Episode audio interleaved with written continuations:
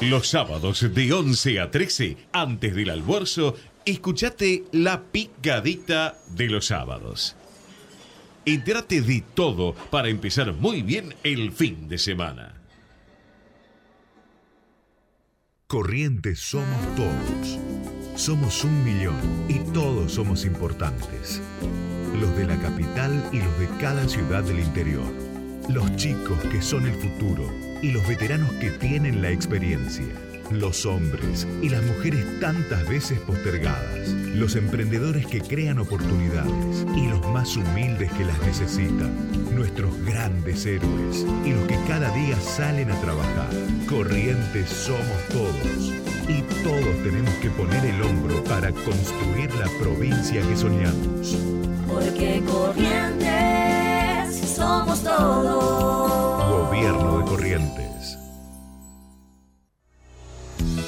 Compraría un palco en tu ventana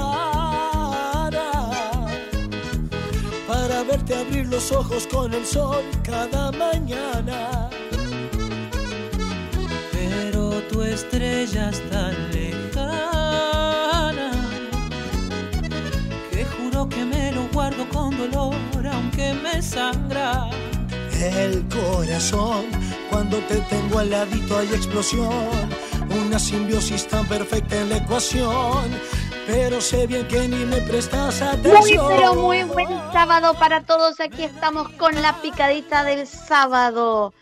Día fresquito, 13 grados, nubladito y va a llegar a 16 nada más. Así que bueno, nada, abríguense, pero disfruten eh, estos días, es fin de semana y tu cuerpo lo sabe. O sea, hay que disfrutar. ¿Está por ahí Marco Zapata? Muy, muy buenos días. ¿Cómo le va? 13 grados 4, fresquito, nublado. ¿Va a repetir de nuevo todo lo que yo dije? Eh, sí. Sí. Eh, está nublado. Ok. Decía, había solcito hace un rato, pero ya el sol desapareció directamente. No está, se fue. Bueno, Dijo, "Me la voy". noticia entonces de lo que yo dije es que desapareció el sol. Claro, el sol dijo, yo me voy a seguir durmiendo, váyanse a donde quieran.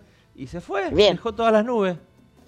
Bueno, y bueno, ¿qué quiere? También tiene derecho el, el sol. Son los derechos adquiridos. Y los derechos de nosotros para recibir el- los rayos del sol que nos hagan tener vitamina C. Ayer, eh, bueno, no importa, porque ayer los derechos de andar en colectivo, por ejemplo, ¿dónde quedaron? Em, la verdad que les cuento a la gente que nos está escuchando en el interior del país, ayer en la ciudad de Buenos Aires fue de esos días de furia tremendos, eh, porque se sumaron, yo no creo, ahora Marquitos vos decime lo que pensás, pero yo no creo en las casualidades. No creo lo del tren Sarmiento en la hora pico de la mañana, cuando la gente tiene que trabajar, que además es una de las líneas de, ferrocarril que más gente trae de, de la provincia de Buenos Aires, justo en la hora pico, o sea que todo el mundo llegó tarde. Si uno se bajaba del tren, no tenía colectivo, obviamente. Y después, en la hora pico de la vuelta a casa, dos líneas de subte, la E y la A, que la A es la que más trae también gente del centro hacia la provincia de Buenos Aires, eh, tenían notables demoras. Digo, muchachos, a ver, si realmente le quieren jorobar el día a los trabajadores, lo, lo hicieron maravillosamente. ¿Y por qué digo esto? Porque a los empresarios, a los que tienen dinero para tomarse un taxi, la verdad que nadie les molesta el día. Pero al pobre trabajador que si se baja en algún lado tiene que caminar 50 cuadras para llegar al trabajo y encima tarde, eh, la verdad que ya está. Lo mismo que en las escuelas, una maestra que llegó dos horas más tarde y ya los chicos perdieron esa mañana. Eh, los turnos que se tienen que cancelar porque no llegan los médicos, los enfermeros o quien sea, y ya está, son dos meses más de demora. Entonces, muchachos, ayer la verdad que a los únicos que perjudicaban, a los trabajadores. Es así. Sí, yo sub- no sabía lo del subte a la tarde. Eh, sabía lo del, te- lo del tren Sarmiento, que hubo un problema con una formación, según lo que decían ellos, que creo que se normalizó eso de las 10. Sí escuché, por ejemplo, que el subte A estaba con demora a la mañana, este, pero yo, yo, yo acompañaba a mi hijo hasta el subte antes que, que iba para el colegio y, y el subte estaba funcionando normalmente, a la mañana. Lo de la tarde no lo sabía. Sí, son casualidades raras. Este, ahí estaban discutiendo, uno escuchó a la, ministra de Trabajo diciendo que esto era un local patronal, a los dueños de las empresas de transporte que decían que ellos no podían hacer frente al aumento que estableció el Estado obligatoriamente, diciendo, no nos sentaban. De hecho, eh, cuando se dio el, aumento que, tenía que pagarse ahora, eh, las empresas de transporte se retiraron porque no estaban de acuerdo con, con, el importe, porque no podían hacer frente. Pero acá el gran problema creo que es el de los subsidios y cómo hacer que el subsidio llegue a la persona que realmente lo necesita para viajar y aquel que pueda pagar el boleto de, no sé, sale 80 pesos el boleto colectivo, bueno, que lo pueda pagar, que lo pague. Es como el tema de los servicios públicos. Pasa que en el tema colectivo es más difícil, porque no es tan fácil individualizar como con la luz o el gas, donde uno tiene un número de usuario. Acaso es una persona más que viaja en transporte público. Entonces es muy difícil saber quién puede pagar el transporte como corresponde y quién lo tiene que pagar con subsidio. Eh, y, algunas... Eh, algunas promociones que había, esto de que si vos tomás el subte y el colectivo tenías un descuento, yo no sé si siguen funcionando, no sé cómo, cómo siguen funcionando. Bueno, eh, es, muy difícil, transporte público, lo que te dice la gente del interior es que acá pagamos poco, porque en el interior el valor del colectivo, eh, donde hay distancias más cortas encima. En las ciudades capitales las distancias son más cortas, el valor del colectivo sale mucho más caro que en Buenos Aires. Una situación complicada que este gobierno y el que venga van a tener que buscar alguna solución en algún momento porque más allá de que ayer se haya sentado a negociar y a las cinco y media se haya levantado el paro por obra y gracia de Sergio Tomás, según dijo él, este, va a ser un problema recurrente. No es que se solucionó. Va a volver a discutirse en breve, como es el tema del subte con el, con el asbesto. Sabemos que hasta que no se sienten y solucionen de una vez por todas, es algo que cada tantos días va a volver a surgir, hasta que un día se cansen y digan, ¿sabes qué? Paramos 48 horas porque te lo matan, porque como los gremios terminan redoblando la apuesta, este, esto va a ir increciendo y no hay solución. No hay una solución que deje a todos contentos. Bueno, tendrán que ver el gobierno a quién decide perjudicar, porque va a terminar perjudicando a alguien, es inevitable. Yo, a ver, e, esto es, y siempre es la misma discusión, ¿no? Bueno, pero entonces, ¿qué hacen los colectivos? La gente no puede parar a pedir. Busquémosle la vuelta de cómo protestar sin em, perjudicar siempre al más débil.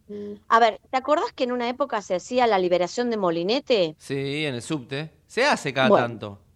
Bueno, eh, la verdad que ahí terminas perjudicando a la empresa. Sí. Ahí terminas perjudicando a la empresa. Y claramente ninguna empresa quiere perder. Digo, ¿qué pasa si los colectiveros dicen, bueno, nosotros salimos, pero no pagamos, no, cobramos el pasaje, no cobramos, no cobramos el importe? Terminás perjudicando. Digo, busquémosle una vuelta o hagamos paros como se hace en el subte de tal, eh, tales líneas de tal hora a tal hora. La otra es ir, ir por lo que se hacía en pandemia, que ahora parece que está todo el mundo en contra, por lo menos los, los, los privados, los dueños de las empresas y también algunos funcionarios del Estado, eh, pero hacer realmente el home office que el que puede trabajar desde la casa y quiera, porque hay gente que no quiere estar, que hay gente que quiere las oficinas, ahí también hay que decirlo eso. Pero digo, el que quiera trabajar en la casa, trabaje y se sepa realmente cuánta es la gente que viaja en el transporte público. Este, entonces eso también te va a permitir saber cuánto debería costar el transporte público, cuánto necesitas el transporte público. Es un laburo que no se hace un día para el otro, pero digo, hay mucha gente que quiere seguir trabajando en sus casas. Hay gente que te dice, yo no quiero volver. Entonces, hoy, de hecho, vos viajas en el subte, más allá, inclusive en hora pico, no es el subte de antes de la pandemia que había momentos donde no podías subir, no podías subir. Entonces, eso también te eh, demuestra cuánta gente viaja, cuánta gente usa el servicio público y qué tipo de servicio público tenés que brindar y cuánto necesitas del servicio público también. Mira, y volviendo al tema de, de, lo que pasaba con los colectivos, hubo otras malicias. Ayer parece que era todo tan casual había líneas que supuestamente funcionaban. ¿Viste que te pasan el listadito de líneas? Sí. Bueno, había un par de líneas que supuestamente funcionaban. De hecho, yo tenía que ir a cubrir caminos y sabores y dije, ah, mira qué bueno, los colectivos que me dejan en la rural, los dos funcionan. Bueno, habré estado parada un rato larguísimo, larguísimo en Rivadavia, ni un colectivo funcionaba. O sea que toda esa información también era mentirosa. Cuando después dijeron que 17.30 arrancaban, hay varias líneas que salen, su terminal es en la rural, ¿sí? Sí. No salieron, no salieron. Y eran las 6 de la tarde y no salieron. Entonces, hagamos las cosas, si se van a hacer así, digamos, pararon todos y no pongamos que hay líneas que sí. Ayer era como la junta de cosas raras, casualidades que no son casuales. Bueno, en fin, eh, vamos a presentar a, al tercer integrante de, este, de esta picadita. ¿Cómo le va, Alejandro Prada? ¿Todo bien? ¿Cómo está, Maestra Marcos? Buen día. Buen día. Buen día. De paso, les cuento y a Ale también, este fin de semana, hoy y mañana son los últimos días de Caminos y Sabores en la rural, así que pueden aprovechar a, ir. Ale, ¿todo bien usted? Sí, bárbaro. Bárbaro. Qué suerte, la vida le sonríe. Bueno, me alegro. Tiene el pelo, está con el pelo medio aplastado. Sí, sí, el, efecto Miley. pero Milei tiene, usted tiene mucho menos pelo que Milei. A Milei ese efecto le queda bien. Perdóneme que se lo diga, pero había que decirlo. Está bien, está bien, pero uno no tiene que quejarse. Hay, siempre hay gente que tiene más y hay gente que tiene menos. Así que uno está en un lugar. No hay que desesperar. Muy bien, muy bien. Hay que ver la vida así, de la manera optimista. Está muy bien, está muy bien. Como la ve Milei, vio que Milei ve la vida. Usted es como lo contrario a Milei. Él ve todo así como muy mal, usted todo muy bien.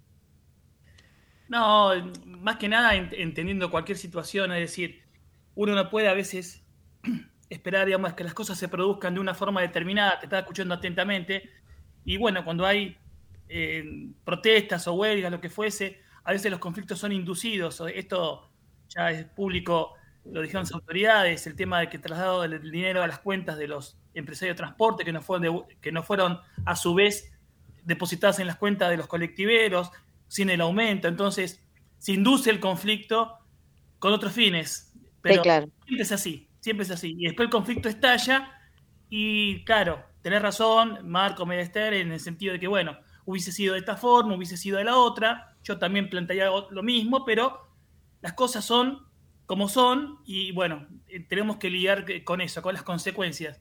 Pero... Sí.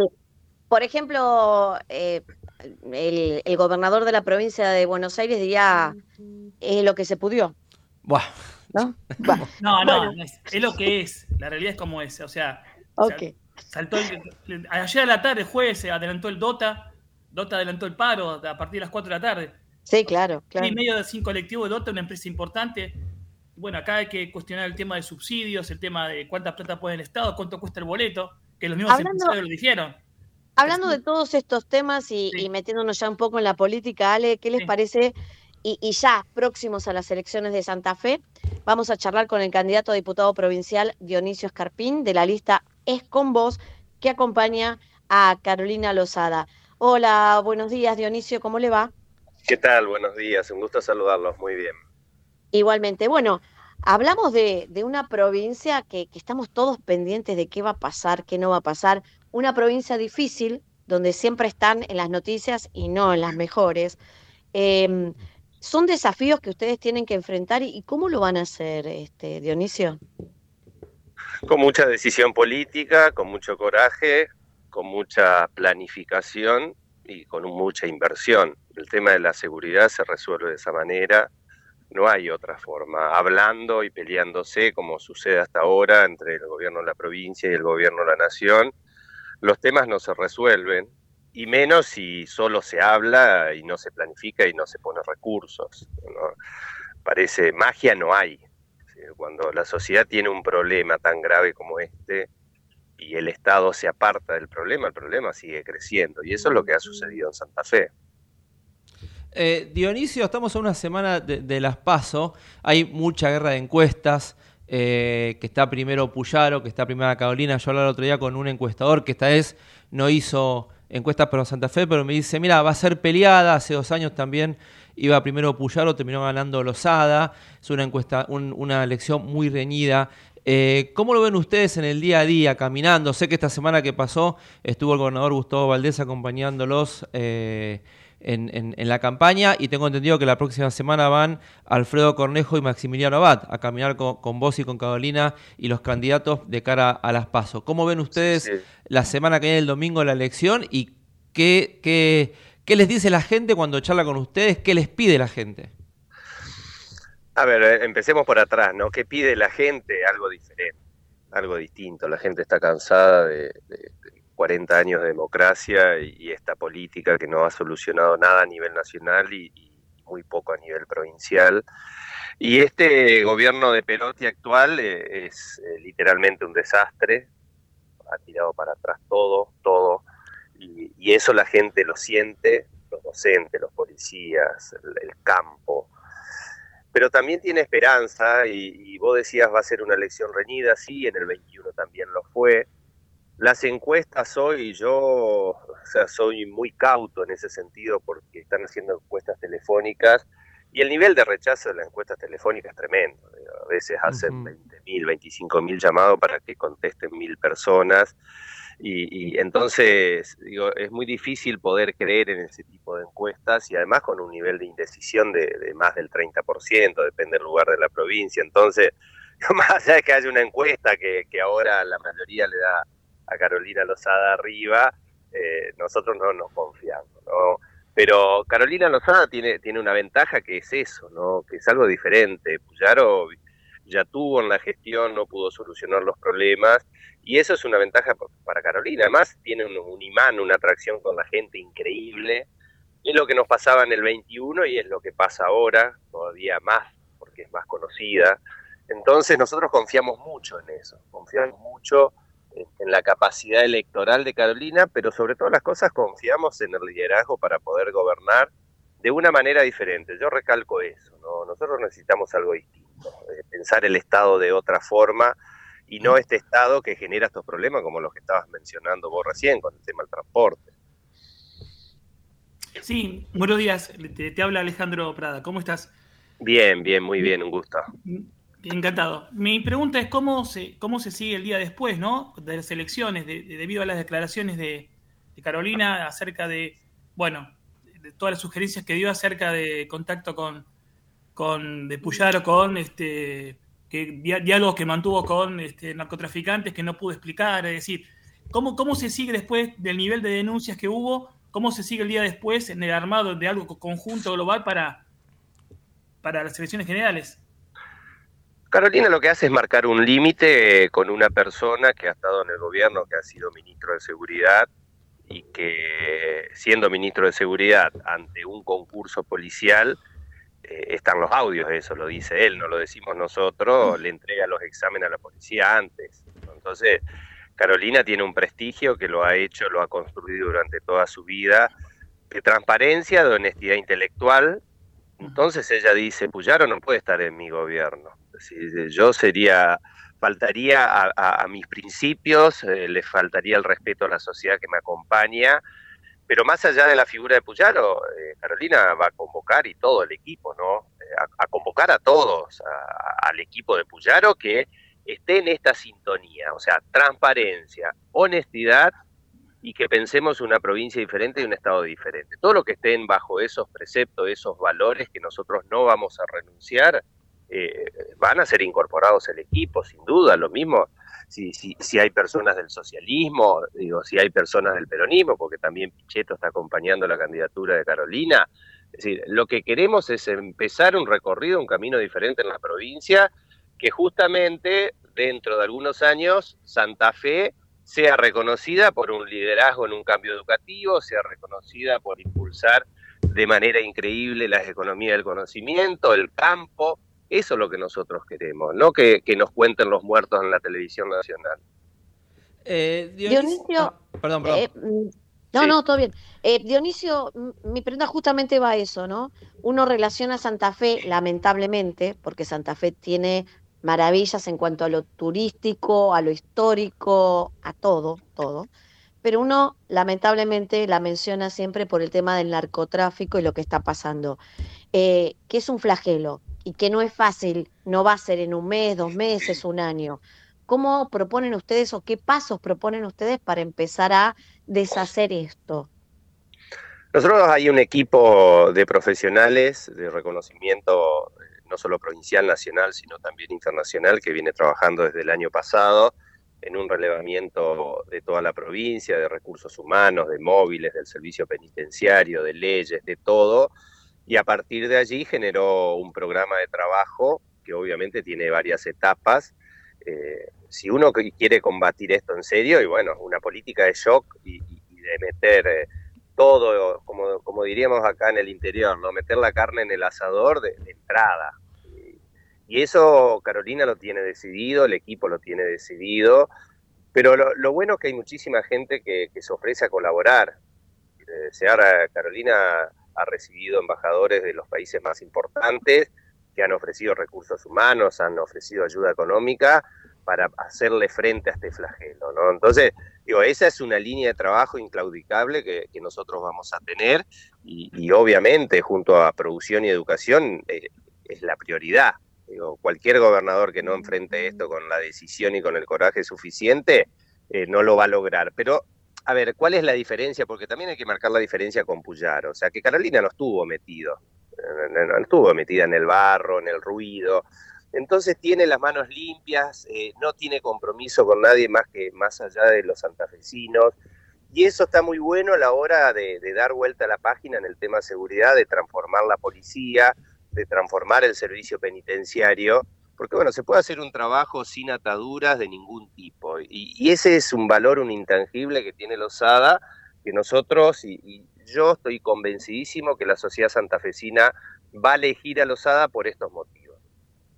Eh, Dionisio, vos ahora sos senador nacional, eh, próximo a ser diputado provincial por Santa Fe, pero eh, ¿cómo está la situación en el Senado que viene sin sesiones? Estaba leyendo que había una idea del oficialismo de hacer una sesión en breve para eh, ocupar eh, juzgados. Creo que faltan designar jueces en varios juzgados. Y el tema de jueces también es importante para Santa Fe, eh, con todos los problemas que tienen en, seguridad. ¿Cómo está ese tema en el Senado? Y, cómo se está manejando la justicia en Santa Fe. Porque uno habla de la seguridad, el narcotráfico, el accionar de la, de la policía, las fuerzas de seguridad, pero hay otra pata que es la justicia que también falla en la pelea contra el narcotráfico en Santa Fe.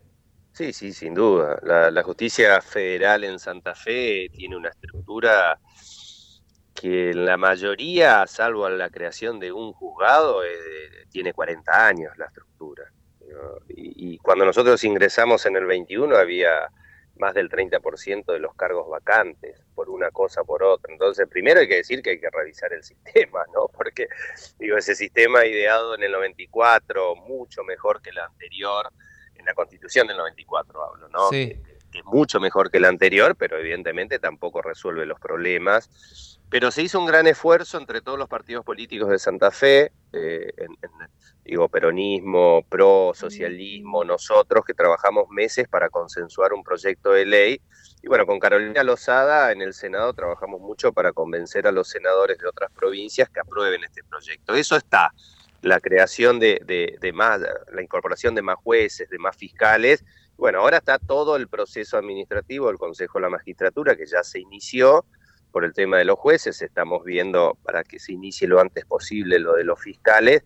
Eso va, va a venir a robustecer ahora, eh, pero también hay que poner plata en inversiones, en tecnología. Yo conté muchas veces, no sé si lo conté en este programa, que, hay muchos juzgados que no tienen para, en, realidad la provincia no tenía para peritar un teléfono. Entonces, viste, gendarmería, eh, agarra una camioneta con droga en la ruta, tienen 5 o 10 teléfonos en la camioneta, eh, tiene que mandar a Buenos Aires, o tenía que mandar, porque ahora se creó una unidad, pero entiendo que no está en funcionamiento todavía en Rosario, para analizar los teléfonos y los resultados le devolvían a los 6 meses, a los 8 meses. O sea, ¿qué tipo de investigación se puede hacer así? ¿no? Es decir, nosotros tenemos que tener en cuenta que el narcotráfico tiene toda la plata del mundo para hacer todos los delitos del mundo y si nosotros nos adecuamos, lo de la policía de la provincia, los juzgados provinciales, los juzgados nacionales y las fuerzas federales nacionales, porque lo de Aníbal Fernández fue un mamarracho en todo este, todo este tiempo,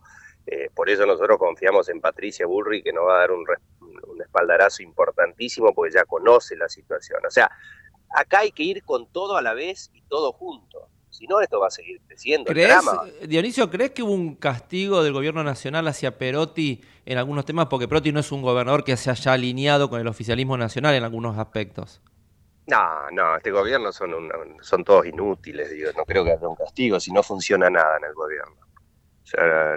si vos me decís solo el Ministerio de Seguridad no funciona, bueno, podría creer que es un castigo a Perotti, digo, pero al ministro de Justicia no le conocemos la cara.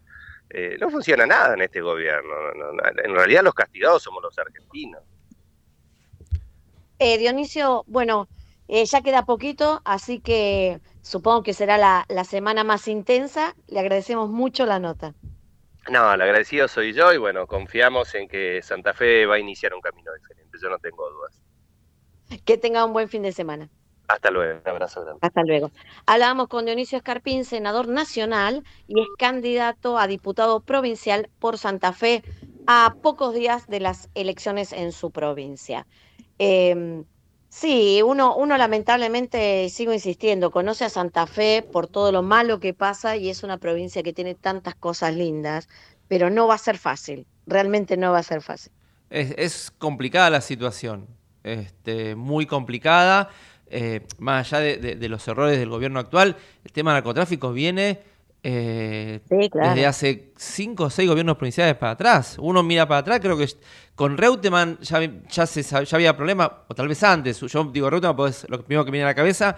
De ahí en adelante pasamos por los gobiernos socialistas y ahora Perotti, y en vez de solucionarlo, el problema va increciendo y no le encuentran la forma. A los monos los han jugado, están presos y así todo. No hay manera de, de, bajar la, la criminalidad en general y el narcotráfico en particular. Chicos, pero a ver, eh, Ale me parece, a ver qué, qué opinás vos también, ¿no? Creo que es porque está todo muy sucio, no es solo la política, eh, están todas las fuerzas metidas y, todo el mundo ahí involucrado, entonces es más difícil erradicarlo. Prender el micrófono, Ale. Está muteado. Ahí. Perdón. ¿Ahora? Sí, sí, sí. No, eh, el punto es que acá escuchamos al senador eh, decir que con el triunfo de Patricia Burrich a nivel nacional, que eh, están esperando un gran espaldarazo porque acá hace falta gran inversión en seguridad. O sea, y estamos hablando de dinero. Una Argentina que el 10 de diciembre del 2023, el nuevo gobierno, sea quien fuese, por más que las promesas que se hagan, Argentina debe mucha plata y hay que pagarla, y, no, y se piensa siempre en la palabra ajuste o cómo reasignar partidas. Y acá en Santa Fe están pidiendo o están deseando que en caso de que gane Burrich haya una inversión importante en seguridad. Entonces, esto es dinero y quiero saber, mi pregunta es si va a estar disponible ese dinero, esas partidas en un contexto de ajuste permanente en el cual está Argentina metida. Esa es mi gran pregunta, si va a existir los recursos necesarios para combatir el narcotráfico, en este caso en Santa Fe. Vos hablás con algunos asesores en el Congreso, uno que, que, que como minister vamos seguido al Congreso, de, de, todos los sectores y te dicen que el año que viene vas a tener la plata de la exportación del gas por vaca muerta y va a haber una mejor cosecha por las lluvias que están apareciendo ahora, que va a haber una cosecha récord. O sea que dinero se supone que va a haber. El tema es cómo se yo creo que cómo se distribuye sabiendo, como decís vos, hay que pagar tanto, bueno, esto que sobró, cómo lo distribuimos, habrá que ver eso. Imagino que uno siempre quiere creer que el, que va a llegar lo tiene pensado. Después te das cuenta que a veces llega y no. Y dice, bueno, ahora sí pensemos. Es la pregunta de la humanidad, Marcos, cómo distribuir lo que se tiene. Esa es la historia. Si uno puede sintetizar la historia, de ahí vienen las revoluciones, las protestas, los bueno, populismo, etcétera, etcétera, etcétera. Es como Yo siempre tengo la respuesta. Yo siempre tengo la respuesta. 70 para mí, 30 para todo el resto. Socialismo, este, socialismo María Esther. Claro, claro, bueno chicos, claro. Tenemos que innovar un poquito, no siempre con lo mismo. Ya lo viejo quedó de modé, ya 50-50 ya está afuera, o sea, ahora es 70-30 con ganas. Esa es la gran pregunta. Sí, claro. Eh, chicos, vamos a una tandita y volvemos con más picadita de los sábados. Ecomedios.com AM1220. Estamos con vos. Estamos en vos. Descarga gratis de tu celular la aplicación Ecomedios. Puedes escucharnos en vivo, informarte con las últimas noticias y entrevistas en audio y video. Búscala y bajate la aplicación Ecomedios. Podés vernos en vivo en ecomedios.com. Ecomedios.com. Contenidos audiovisuales.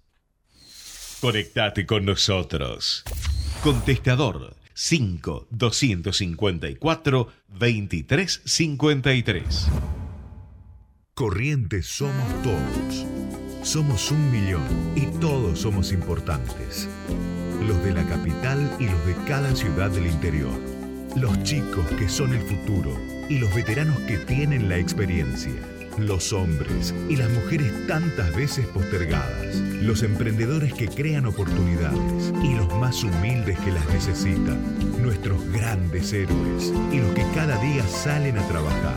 Corrientes somos todos. Y todos tenemos que poner el hombro para construir la provincia que soñamos. Porque Corrientes somos todos. Gobierno de Corrientes.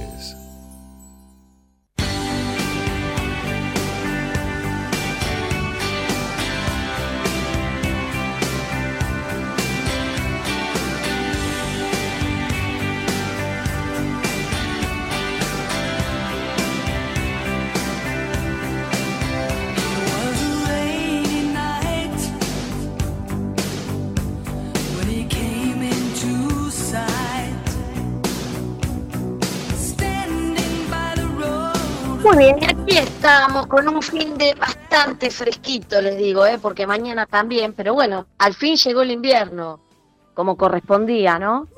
Era hora. ¿Pero 13 grados es invierno o es un Chicos. otoño fresco? Uno de los genios de la radiofonía argentina, operador él, eh, que, que es nuestro, por supuesto, me dijo que entendió la proporción que ustedes no entendieron. 70-30. Fernet y Coca. Ah, está muy bien. Fue el único. Eh, bueno, él, él me lo hizo notar, ¿no? Me dice, pensé que ibas a decir otra cosa. Y sí, es cierto, claro. Es mi proporción, está bien. Está muy bien, 70% Fernet, 30 Coca, está muy bien. Obvio, claro. Bueno, eh, les cuento algunas cositas que pasaron esta semana. Por ejemplo, el Palacio Barolo cumplió 100 años ayer. Eh, se hizo un festejo, es uno de los eh, edificios más antiguos de la ciudad de Buenos Aires, con muchísima historia que tiene que ver con el Dante, con la Divina Comedia, con una arquitectura impecable. Bueno, además de estar eh, casi todos los descendientes de quienes crearon el palacio, quienes diseñaron el palacio, fue una muy linda ceremonia con una pianista conocida, eh, con una suelta de globos por, por su aniversario. Estuvo muy lindo y después terminó, yo le veo la cara, Zapata, No, terminó con, con un brindis. Eh, yo le quería un- preguntar, porque ya leí una nota que salió creo que en La Nación. Vio que los, los edificios de muchos años tienen historias. eh, esas historias de fantasmas o cosas que suceden. Dice que en el pasaje Barolo hay un portal a otra dimensión, que hace muchos años una persona apareció ahí, fue hasta ahí y eh, desapareció y apareció la ropa y después apareció desnudo. Que había un, yo entendí eso, por lo menos de lo que leí en La Nación, recuerdo eso. Que había un portal, es cierto ahora, por cómo se, por cómo está el- dividido el, el pasaje, que tiene eh, reminiscencias al, al infierno de Dante, bueno, todas esas Claro, cosas. claro, es todo de la Divina Comedia. Exactamente, que hay un portal, eh, hay, que en cierto momento, si uno está en el momento justo, se abre un portal a otra dimensión. No sé si a usted le pasó. No me hablo de un portal, No, no- digo no. que la otra dimensión fue cuando empezó a brindar, ¿eh? Le digo una cosa, yo tenía muchas ganas de que el portal se abriera. No me ocurrió la apertura del portal. Pero no me haga tentar, por Dios.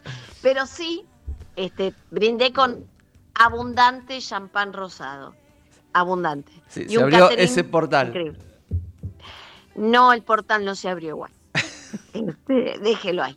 Bueno, eh, al buen entendedor, listo. Yo no, no quiero saber qué está pensando Javi en este momento, ni cómo musicalizaría este momento. Está haciendo cortes, me parece. Está cortando Parte frases. de lo que acabo de decir, que yo quería que me abrieran el portal y no se abrió, está siendo usado en mi contra. No importa. Bueno, parte de las cosas culturales, también, bueno, caminos y, y sabores. Se presentó la fiesta del poncho. Hay mucha actividad. Después de tantos años de encierro, ahora hay, hay actividad en exceso, pero bueno, eh, está bien. Hay muchas fiestas que se vienen en el interior del país, en Villa Gesell. Bueno, hoy de empezó. invierno. Ayer empezó la Feria del Libro en Corrientes, capital, eh, que dura toda esta semana. Una provincia que esta semana tuvo algunos problemas con la prefectura paraguaya en el río Paraná, este, que tuvo a unos pescadores que supuestamente estaban pescando en aguas paraguayas. Pero ¿cuál qué es el hecho grave? Que la prefectura paraguaya acompañó a los pescadores, los persiguió hasta Corrientes y bajó en la costa correntina, que es costa argentina, por lo cual generó un inconveniente internacional.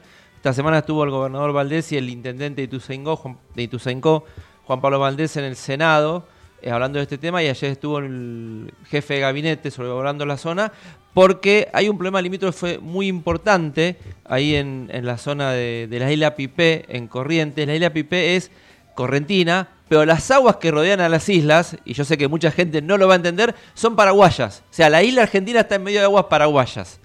O sea, es un problema diplomático importante que no se logra solucionar. Este, y bueno, que este gobierno, ya ha habido otros problemas, este gobierno actual nunca acercó posiciones con Paraguay para solucionar este problema, le quedará al próximo gobierno, porque no es la primera vez que Prefectura Paraguaya este, intima pescadores argentinos, que, pescan sobre el Paraná, diciendo que son aguas de ellos y después los persigue. Nunca había sucedido que lleguen a costas de la Argentina. Es, en este caso es corriente, puede haber sido eh, misiones también, pero nunca había sucedido y bueno, lo grave es que esta vez sucedió y, bueno, estuvo ayer el, jefe de gabinete sobrevolando la zona para ver qué solución, solución se encuentra y que no vuelva a pasar. Porque es como si Prefectura Argentina bajara en costas uruguayas, imagínense el escándalo. Bueno, te, te cuento un antecedente breve. Con las tropas, el ejército colombiano eh, eliminó guerrilleros de la FARC colombianos, pero que estaban, sus bases estaban en Ecuador. Sí, recuerdo. El, encuentro, el, casi íbamos a la guerra. Íbamos a la guerra. Venezuela, Colombia contra Ecuador. ¿sí? Me acuerdo, Rafael Correa enojadísimo contra Álvaro Uribe. O sea, como diciendo, ustedes están persiguiendo guerrilleros en mi territorio. Bueno, esto fue una conferencia al Santo Domingo que terminó bien, pero los ánimos estaban muy caldeados. Sí, acá no se llegó a eso porque lo que hacen la prefectura paraguaya, y ya cierro, es perseguir a los pescadores que ellos creen que están pescando. ¿Cuál es el problema? Que hay que sentarse a discutir los límites. No puede ser una isla que es argentina, de corriente, pero que es territorio argentino, en medio de aguas paraguayas. Es algo ilógico que alguna vez alguien dijo, che, cerremos esto así, y nunca han pensado en la consecuencia. Bueno, esperemos que se sienten y lo solucionen, porque no puede una isla argentina estar en medio de aguas paraguayas, ahí ilógico. Sí, claro. Eh, chicos, bueno, seguimos hablando un poquito de las cosas que pasan en, en nuestras provincias. Eh, ya hablamos de, de tema Santa Fe, Corrientes, ahora nos vamos a San Luis. Vamos a charlar con el candidato a senador, Jorge Lucero, que eh, es apoyado por Patricia Bullrich. Hola Jorge, buen día, ¿cómo le va? Buen día, un gusto saludarnos. Igualmente. Bueno, Jorge, cuéntenos un, poquito cómo, cómo se vienen las elecciones en, en San Luis. Bueno, efectivamente, como usted dice, soy precandidato a senador nacional por la lista de la Fuerza del Cambio que lleva a Patricia Bullrich como candidata o precandidata a presidente junto a Luis Petri como vice. Eh, la verdad que es una campaña eh, muy corta y muy intensa, son prácticamente 30 días de proceso electoral. Eh, estamos trabajando en nuestra provincia, recorriéndola, teniendo, teniendo reuniones con organismos y con, con organizaciones de la sociedad civil. Este, ayer casualmente estuvimos reunidos con la sociedad rural, del departamento de Pedernera. La verdad que este, el mensaje de Patricia Bullrich, por supuesto con nuestro acompañamiento en la provincia de San Luis, está teniendo una recepción muy importante. Eh, así que, bueno, trabajando, trabajando firmemente en esa dirección. Eh, Jorge, hace una semana, bueno, San Luis fue noticia porque eh, senador Poggi el diputado Poggi, perdón, va a ser el próximo gobernador desplazando a los Rodríguez A. Por primera vez no hay ningún Rodríguez A en ningún cargo, pues no es que el que se bajó o el, Adolfo han ido a otro cargo, no va a ningún cargo. Ahora, Poggi se ha acercado a Rodríguez Larreta, sin embargo la información que uno recaba con la gente que hablando dice que en San Luis está primero Patricia Bullrich, en, las encuestas que se van conociendo. Eh, ¿Cuál es la percepción de ustedes cuando hablan con la gente? Porque uno nota mucho que eh, en, las elecciones en algunas provincias, especialmente lo que es el norte argentino, hay un predominio de Patricia Bullrich, pero eh, cuando se vota a nivel local, de pronto la gente vota candidatos que se acercan, como el caso de Poggi, más a la reta. ¿Esto ustedes lo notan? ¿Les parece algo normal que se vota más en la provincial por lo local y en lo nacional se vota de otra forma?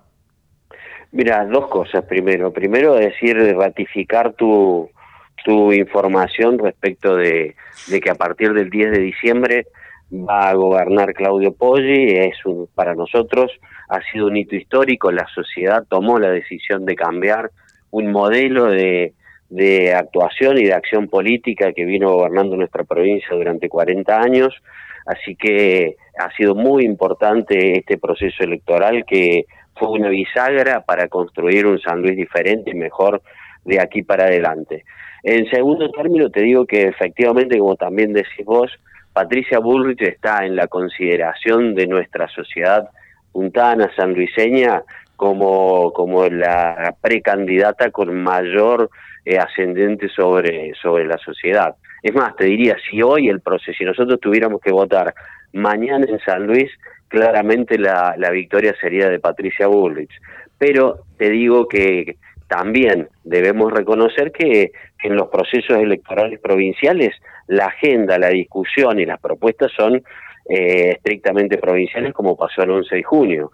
Eh, estamos en este momento en un proceso distinto. Hoy San Luis discutimos cuál es el modelo de país que queremos construir hacia adelante y en ese marco, este, haciendo un simple diagnóstico y muy breve, si me permiten, este, estamos asistiendo, según mi visión, al peor gobierno de la historia de la democracia recuperada. Pero esto no es solo una frase hecha, sino que está fundada en los índices de inflación que superan el 130%, de pobreza que supera el 40% y que en grupos etarios más jóvenes asciende hasta un 60% de, de jóvenes que, que viven este, en, hogares alcanzados por estos índices. Tenemos un porcentaje como nunca lo tuvo la Argentina de trabajadores que que de trabajadores en blanco que, trabajan en relación de dependencia que no pueden escapar a las variables a las variables de la, de la pobreza. En consecuencia, me parece que la construcción de una Argentina diferente hacia adelante necesita primero visión clara, segundo liderazgo y tercero la decisión de empezar a tomar decisiones de políticas públicas sin pensar tanto en las encuestas, sino este, en el país que queremos construir para adelante. Y no me cabe duda que ese liderazgo, esa convicción y fundamentalmente la visión que queremos construir para adelante lo encarna en este proceso electoral Patricia Bullrich. Sí, buenos días. Eh, mi nombre es Alejandro Prada. ¿Cómo le va? Hola eh, Alejandro, un gusto. Quiero, preguntarte, en tu diagnóstico, eh, digamos, la propuesta es un modelo distinto de país refiriéndote al gobierno nacional. ¿En qué lugar ubicas al gobierno provincial? ¿Es parte de lo mismo? tiene cuestiones específicas diferentes. ¿Cómo, ¿Cuál es tu ¿El gobierno provincial actual? Sí, el, claro. El gobierno provincial actual, como nunca lo ha hecho este Alejandro, este, ha tenido una identificación en esta etapa del kirchnerismo como no lo había tenido en otros procesos. Ustedes que siguen la actividad política nacional, pero también la provincial, deben saber que este, una de las frases que había en la provincia de San Luis, los Rodríguez A, eh, alambraron la provincia y no pueden entrar ni los presidentes de, de otros partidos políticos o, la implementación de políticas públicas en la provincia era muy difícil, pero tampoco la de su propio partido. Este, siempre tuvieron visiones críticas respecto del menemismo cuando estuvo, este, pero en esta etapa del kirchnerismo ha habido un alineamiento con el gobierno nacional que también es una de las causas por la que votó el pueblo de San Luis este, un cambio definitivo. Por eso, digamos, el diagnóstico que hago, la descripción que hago respecto de este, los índices que les mencionaba, eh, son idénticos y en muchos de los casos, lamentablemente, los sanluiseños padecemos índices aún peor de los que te mencioné. Sin entrar a hablar de índices, por ejemplo, de calidad educativa en la provincia que de años atrás de, de estar ranqueados en las en las pruebas eh, de evaluación de calidad educativa dentro de las primeras ocho este, del país y hoy estamos lamentablemente este, en, último, en el último tercio de la evaluación de la calidad educativa. Esto también es el modelo que este, fue plebiscitado, fue puesto en consideración y claramente descartado por los sanluiseños.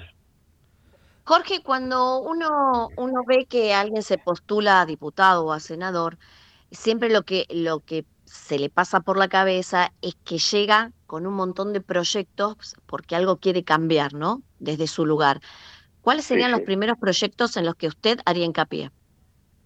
Bueno, mira, primero creo que el ámbito de participación este, mí en el Senado es impulsar primero un nexo como no ha tenido en, en, otros momentos este, la provincia de San Luis, un nexo entre las necesidades y los intereses que tiene la provincia de San Luis. Recordemos que el Senado de la Nación nosotros representamos al pueblo de las provincias, a diferencia de la representación que tiene la Cámara de Diputados. Eh, nosotros tenemos una agenda, reciente mencionaba el de la educación, tenemos una agenda para poner en consideración en la mesa de discusión nacional, tenemos que generar, debo como uno de los principales impulsos, debatir una agenda federal argentina dentro del marco del Senado de la Nación, que entiendo que es el ámbito propicio para debatirlo, porque no podemos tener las asimetrías que tiene la Argentina. No podemos nosotros este, entender que el futuro de nuestros hijos o de nuestros jóvenes esté limitado por el lugar donde nacen. Te doy solo un ejemplo en esta dirección. Este, la provincia de Santa Cruz en lo que va del año tiene 50 días de paro. La provincia de Mendoza este, tiene proyectado y va a cumplir 190 días de clase. Y si nosotros entendemos que la educación es la variable y la herramienta de ascenso social, esta es mi convicción y por supuesto del espacio en el que participo, no podemos condenar a nuestros jóvenes a ascender o no hacerlo respecto de la limitante del lugar donde nacieron en la Argentina. Esto, como en tantos otros campos que son, me parece a mí, materia indelegable de la, del, del Estado nacional, provincial y también en muchos de los casos municipales, como es la seguridad, la salud, este, me parece que nos tenemos que dar un gran debate los argentinos y que no podemos permitir que las asimetrías que existen hoy en nuestro país sigan profundizándose. Eh, Jorge, el Senado actual tiene una composición muy equilibrada, el oficialismo no logra tener número para, para tener quórum ni poder eh, hacer sesiones y le, es un oficialismo que le cuesta sentarse a dialogar con la oposición. El año próximo más allá que Juntos pueda tener más senadores, según lo que uno está visualizando por cómo van saliendo las elecciones, tampoco va a tener eh, la mayoría para garantizar el quórum.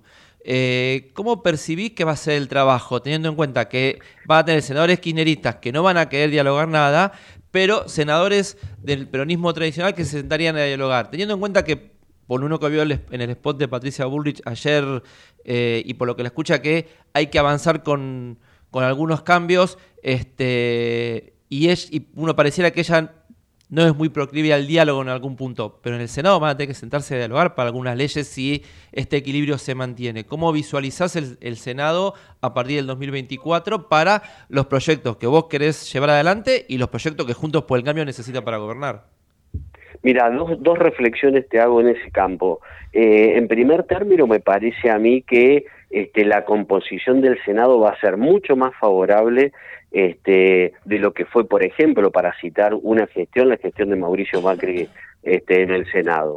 Segundo tema, este, no es que Patricia Bullrich dice que no es proclive al diálogo, sí es proclive al diálogo, pero teniendo un rumbo, teniendo un horizonte y teniendo una visión de dónde tiene que ir la Argentina.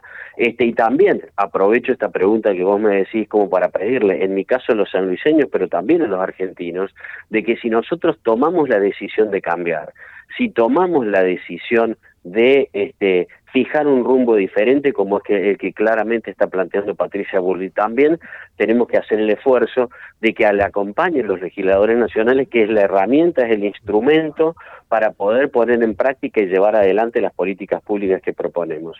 Pero claramente el Parlamento Nacional, tanto en la Cámara de Diputados como en la Cámara de Senadores, es un ámbito de discusión, de debate, pero yo soy muy optimista que vamos a tener este, mayoría claramente en la Cámara de Diputados, pero también este, aspiramos a tener mayoría en, en el Senado. Te digo más, nosotros vamos a sumar probablemente un senador más, la provincia de San Juan, que acaba de hacer también una elección histórica este, en su provincia, me parece que también le va a aportar a Juntos por el Cambio senadores que hoy no tiene. Así que este, yo soy bastante optimista de la nueva composición del Parlamento argentino. Jorge, muchísimas gracias. Buen fin de semana. Bueno, el agradecido soy yo. Un gusto charlar con ustedes. Un abrazo y a disposición para cuando lo requieran. Muchas gracias. Muchísimas gracias. Hablamos con Jorge Lucero, candidato a senador nacional por Juntos por el Cambio en San Luis, del sector que lidera Patricia Bullrich. Bueno, eh, hoy estamos súper federales, chicos, ¿eh? No nos podemos quejar. Santa Fe, Estamos por San todas las Luis. provincias. Este, habría que pedirles que traigan algo cuando vengan a la ciudad, que, que nos traigan algún regalito. Alguna comida Comi- regional. comida, para- chicos, comida. Somos comida. federales y queremos que se conozca la gastronomía del interior.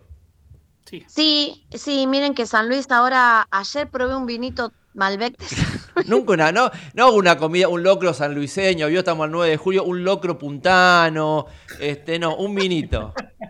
Vaya, un vinito. Usted no es familiar probé- de Horacio Guaraní, ¿no? Por cualquier cosa, digo, pregunto. Probé unos alfajores de dulce de leche de Merlo riquísimos. Bueno, ya está, ahí comí, chicos. Claro, un poco de comida.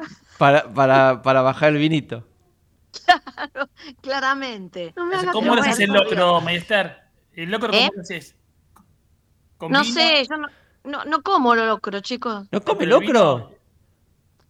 Eh, probé un locro de un chef internacional que me gustó. Fue la única vez que me gustó. Lo... No, es argentino, pero ahora está en Barcelona. ¿Sabe que yo no Pero- consigo locro para mañana? Tenía una casa que en la esquina de casa vendían locro y no lo venden más. Eh, ¿qué, hacem- qué hacemos ahora? Lo vamos a buscar. Le mandamos, le mandamos todo, todo el peso de la ley. No que justo no. Hagamos una cosa. no- Le pasamos a la gente el WhatsApp 11 30 37 6895. 11 30 37 6895. El que quiera que nos escriba dónde conseguir locro para mañana. Buen locro. Que tenga todo, ¿eh? Que tenga choricito, carne, Pero todo. mi amigo se consigue en el Globo, por ejemplo, la, la- el restaurante El Globo. Tratemos de que me quede más cerca, por eso Parque Patricios. No, no me ¿Pero queda usted qué cerca. quiere también? Que lo hagan al lado de su casa. Si es posible. ¿Querés un Listo. delivery de locro? Debe haber Cocina- delivery de locro. Mire, no lo pensé. Cocínelo usted, Zapata. Tengo que empezar hoy para cocinar locro. Es que lleva tiempo. eh. Lo, lo estuve mirando. Lleva mucho tiempo hacerlo. No, no, no, la vida fácil, ¿te das cuenta? Además tiene que venir, tiene que venir con el con la salsa picante. Si Sí, no, claro, es más rico con la salsa Claro, picante. y el pancito. Y, y ahí sí, un vinito tinto. Uno o los que sean necesarios para bajar el locro. Con, yo tomo solo, así que con uno me alcanza a mí. Bueno, si usted lo dice, está bien, a, a nadie le va a decir nada. Bueno, em, usted sabe que hoy están inaugurando un café Sí, estaba en viendo el lo mismo. en el cementerio británico. Bueno, Eh, Paso. un café. y bueno, Sí. me, me surgen Déjelo tantas ahí, no, cosas. no haga, no, no- no haga comentarios de los que después no pueda volver. No, me Para hace eso acordar. estoy yo. ¿Sabe qué? Me hace acordar un día que fui a un velorio. Uy. Espere, y entro en la, en la casa de velatoria y estaba la clave del wifi y yo dije, ¿quién? Voy a decir, dije, ¿quién carajo va a venir acá a conectarse al wifi para hablar con quién? A un velorio. O le van a poner un teléfono al muerto por si se despierta y dice, che, ve- era, estaba durmiendo nada más. O para que avisar si llegó bien. No sé, si al cielo o al infierno llegué. De esto, de esto no volvemos. Pero, de esto es muy Wi-Fi, difícil. un café es en muy el difícil. cementerio. Línea, Marcos, ¿eh? En línea de chiste estás ahí. Pero digo, ustedes sí, imagínense. Digo, un, Está peor. Un está wifi, le peor. pone el Peor, wifi. sí, antes, sí. antes la mitología dice que uno le da, dejaba las monedas al difunto para que le pagara al barquero No, para que se lo le lleve. ponían las monedas en los ojos Pero, para que le pagara al barquero. claro, ahora que le, es, es para que le pase por Mercado Pago, por billetera virtual al barquero, el teléfono le Ay, dejan. por el amor de Dios, pongamos, pongamos este Yo algo te en cuento el- cómo era el tema de los faraones. Bueno, pero usted imagina, un ¿Sabe café, en dónde? el, un café en el cementerio británico. ¿Sabe dónde se consigue buen locro? No le queda muy cerca. Lo de Yello, ¿Y la dirección? Avenida, Ah. a- Avenida Eva Perón al mil y pico, creo. En vez de un para la- café, tiene que ser cerca una casa de té. 15 Marco, cuadras. Una casa de té tiene que ser. ¿Para un locro? No, no, para el cementerio británico. Oh, Alejandro se quedó en el cementerio. Uy, papá, Dios mío. Bueno, le vamos a poner un manto de piedad a todo esto, vamos a poner un poco de música para que Javi vaya recortando las pequeñas cositas, son perlitas para él, eh, y la gente diga, ya está, me olvidé de lo dicho. Es decir, así. están mostrando las tumbas. Yo no quiero, que- no quiero creer Basta. que van a poner Chao, una mesa entre las tumbas. Nos vamos, nos vamos, nos vamos. Yo quería que me abrieran el portal.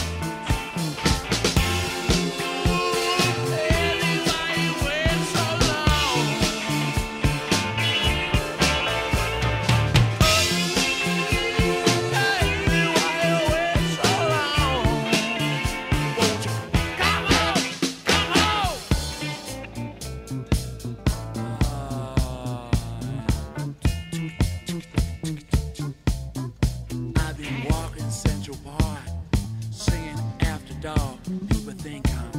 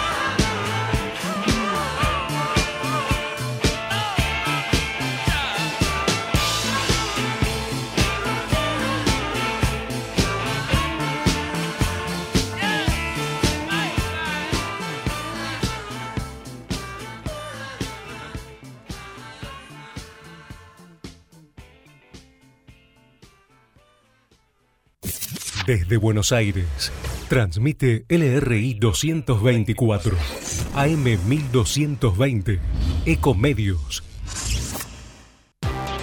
Ay, pero qué tarde, ¿qué se me hizo? Me tengo que apurar porque si no, no llego, no llego, no llego. No. ¿Pero seguro? ¿Qué problema? Eh, bueno, vamos a encontrar una solución. Bancame ahí que en dos minutos estoy con vos. Bueno, vos ahora te tenés que ir. Sí, pero yo quiero hablar de esto ahora. Cuando llegue a casa te llamo. Te...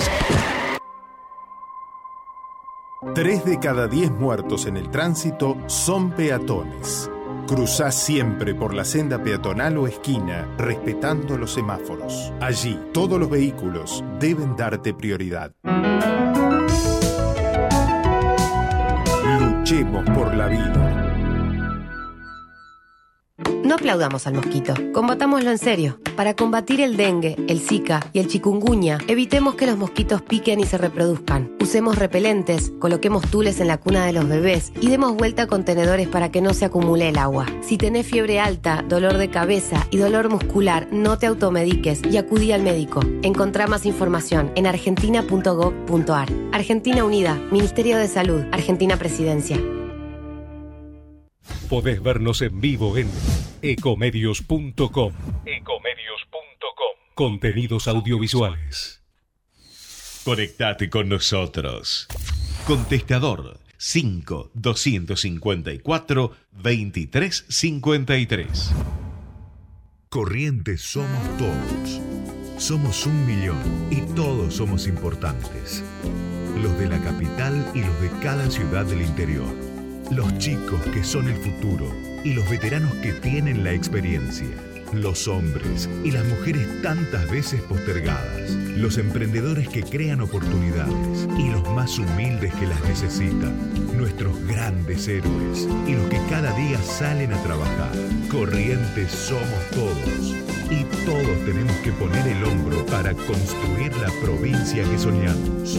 Porque corrientes somos todos. Gobierno de Corrientes.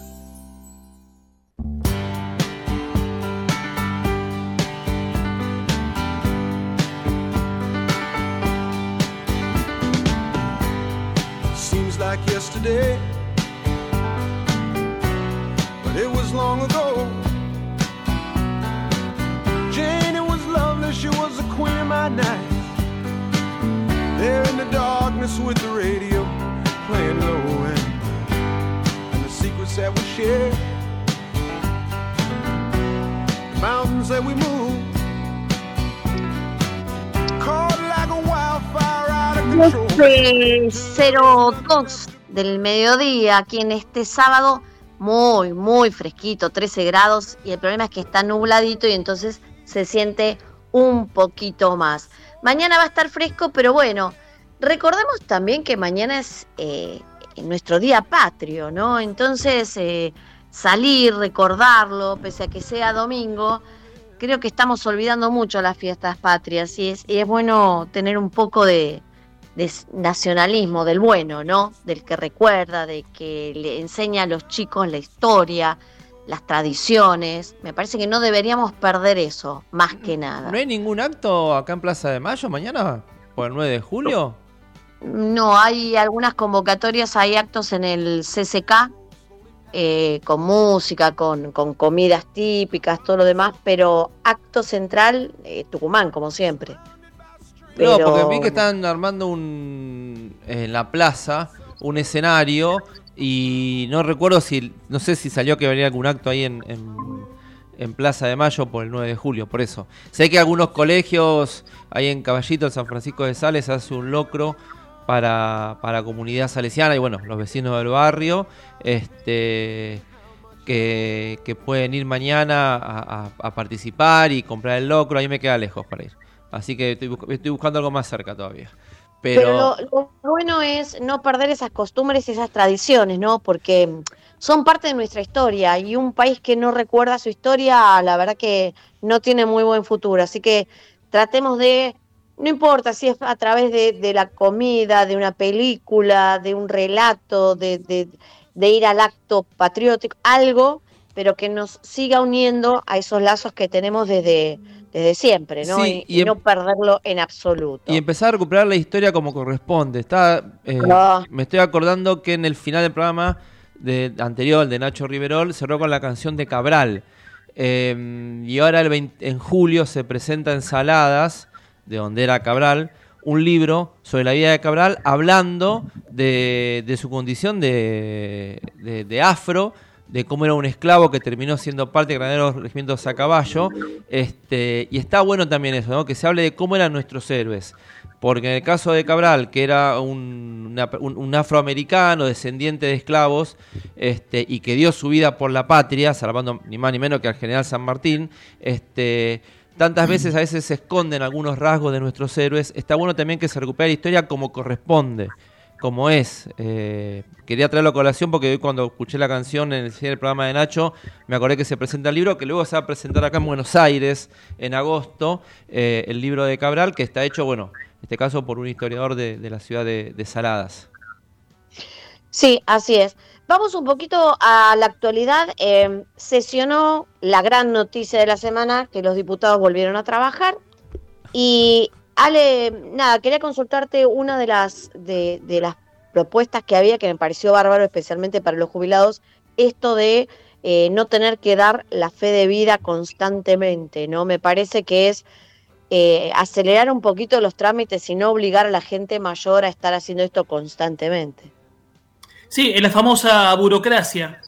Una burocracia que un Estado que no puede manejar información interna, que uno va a diferentes oficinas y hay que presentar los mismos papeles.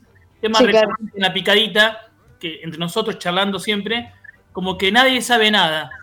Y no puede ser así. O sea, si uno tiene una, pon- una ponderación del Estado en cuanto a su rol en la sociedad, a su eh, la parte económica, política, cultural, tiene que ser eficiente. Es decir, no es, uno puede estar a favor de la intervención del Estado, pero un Estado que, que sea útil, no ineficiente, ni, ni, como dice el liberalismo, muchas veces para desprestigiar lo bobo. Así que eh, está bien que se, se deje de, de exigir eso. Fue lo mismo que, que ocurrió con, con aquellos que tienen alguna este, incapacidad crónica, Sí. no tener que ir a un médico para que le diga, si es crónica, si ya sabemos que hay, hay algunas cosas que no se solucionan, ¿por qué estar yendo todos los años o todos los meses a pedir un certificado? Mm, eh, Es cierto lo que vos decís, ¿no? Eh, Sí. Suena hasta absurdo. Sí, el, cer- el certificado tiene una, una- una duración de cuatro años, ¿no? Y bueno, había que renovarlo siempre, así que bueno, si es así, está bien que sea crónico, tal como dijiste vos, Maestar.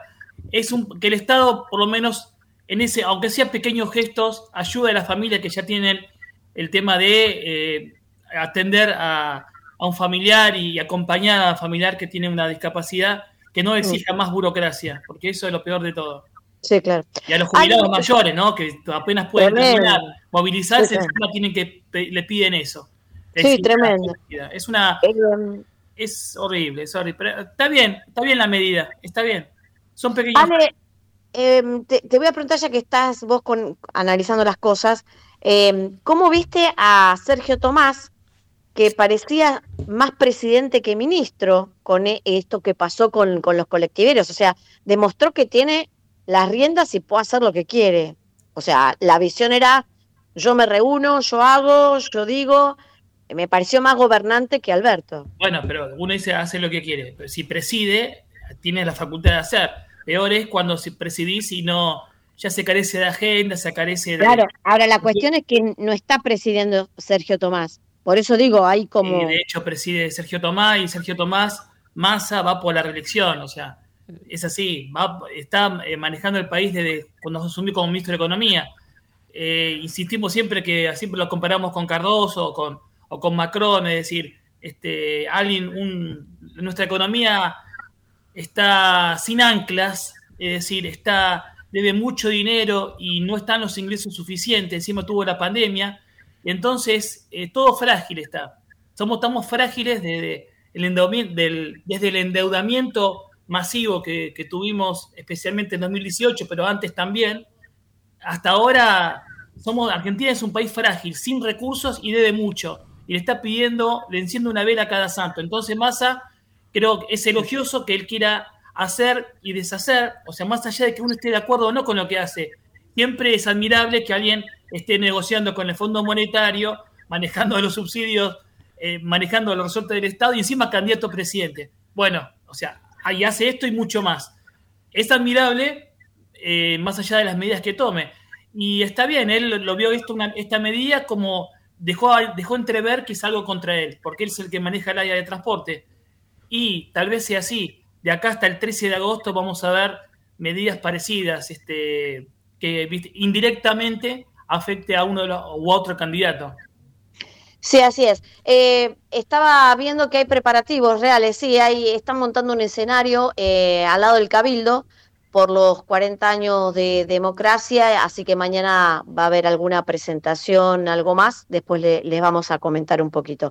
Están embanderando la ciudad, por supuesto, eh, pero hablando de Ciudad de Buenos Aires, nos vamos a ir con un precandidato a jefe de gobierno por el FITU, Jorge Adaro, que además es secretario gremial de ADEMIS, ¿sí? Eh, hola Jorge, buen día, ¿cómo le va? Buen día, ¿cómo están ustedes?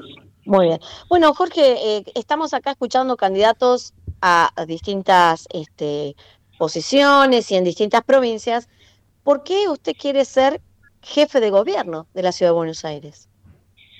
Bueno, en realidad porque soy parte, digamos, de un frente, el Frente de Izquierda, que viene manifestándose, digamos, claramente eh, como un, con una salida de un programa distinto al que proponen la mayoría de los partidos eh, en nuestro país. En ese marco y siendo integrante, digamos, de ese espacio, bueno, he tenido este, e-, el honor de haber sido elegido internamente para disputar la jefatura de gobierno ¿sí? en una ciudad donde este, hay muchísimas deudas este, que resolver y sobre todo con los sectores más postergados, ¿no es cierto? Con los trabajadores, con los sectores populares de la ciudad, que de manera clara se ve la gran contradicción de una ciudad opulenta este, en el norte y con un sur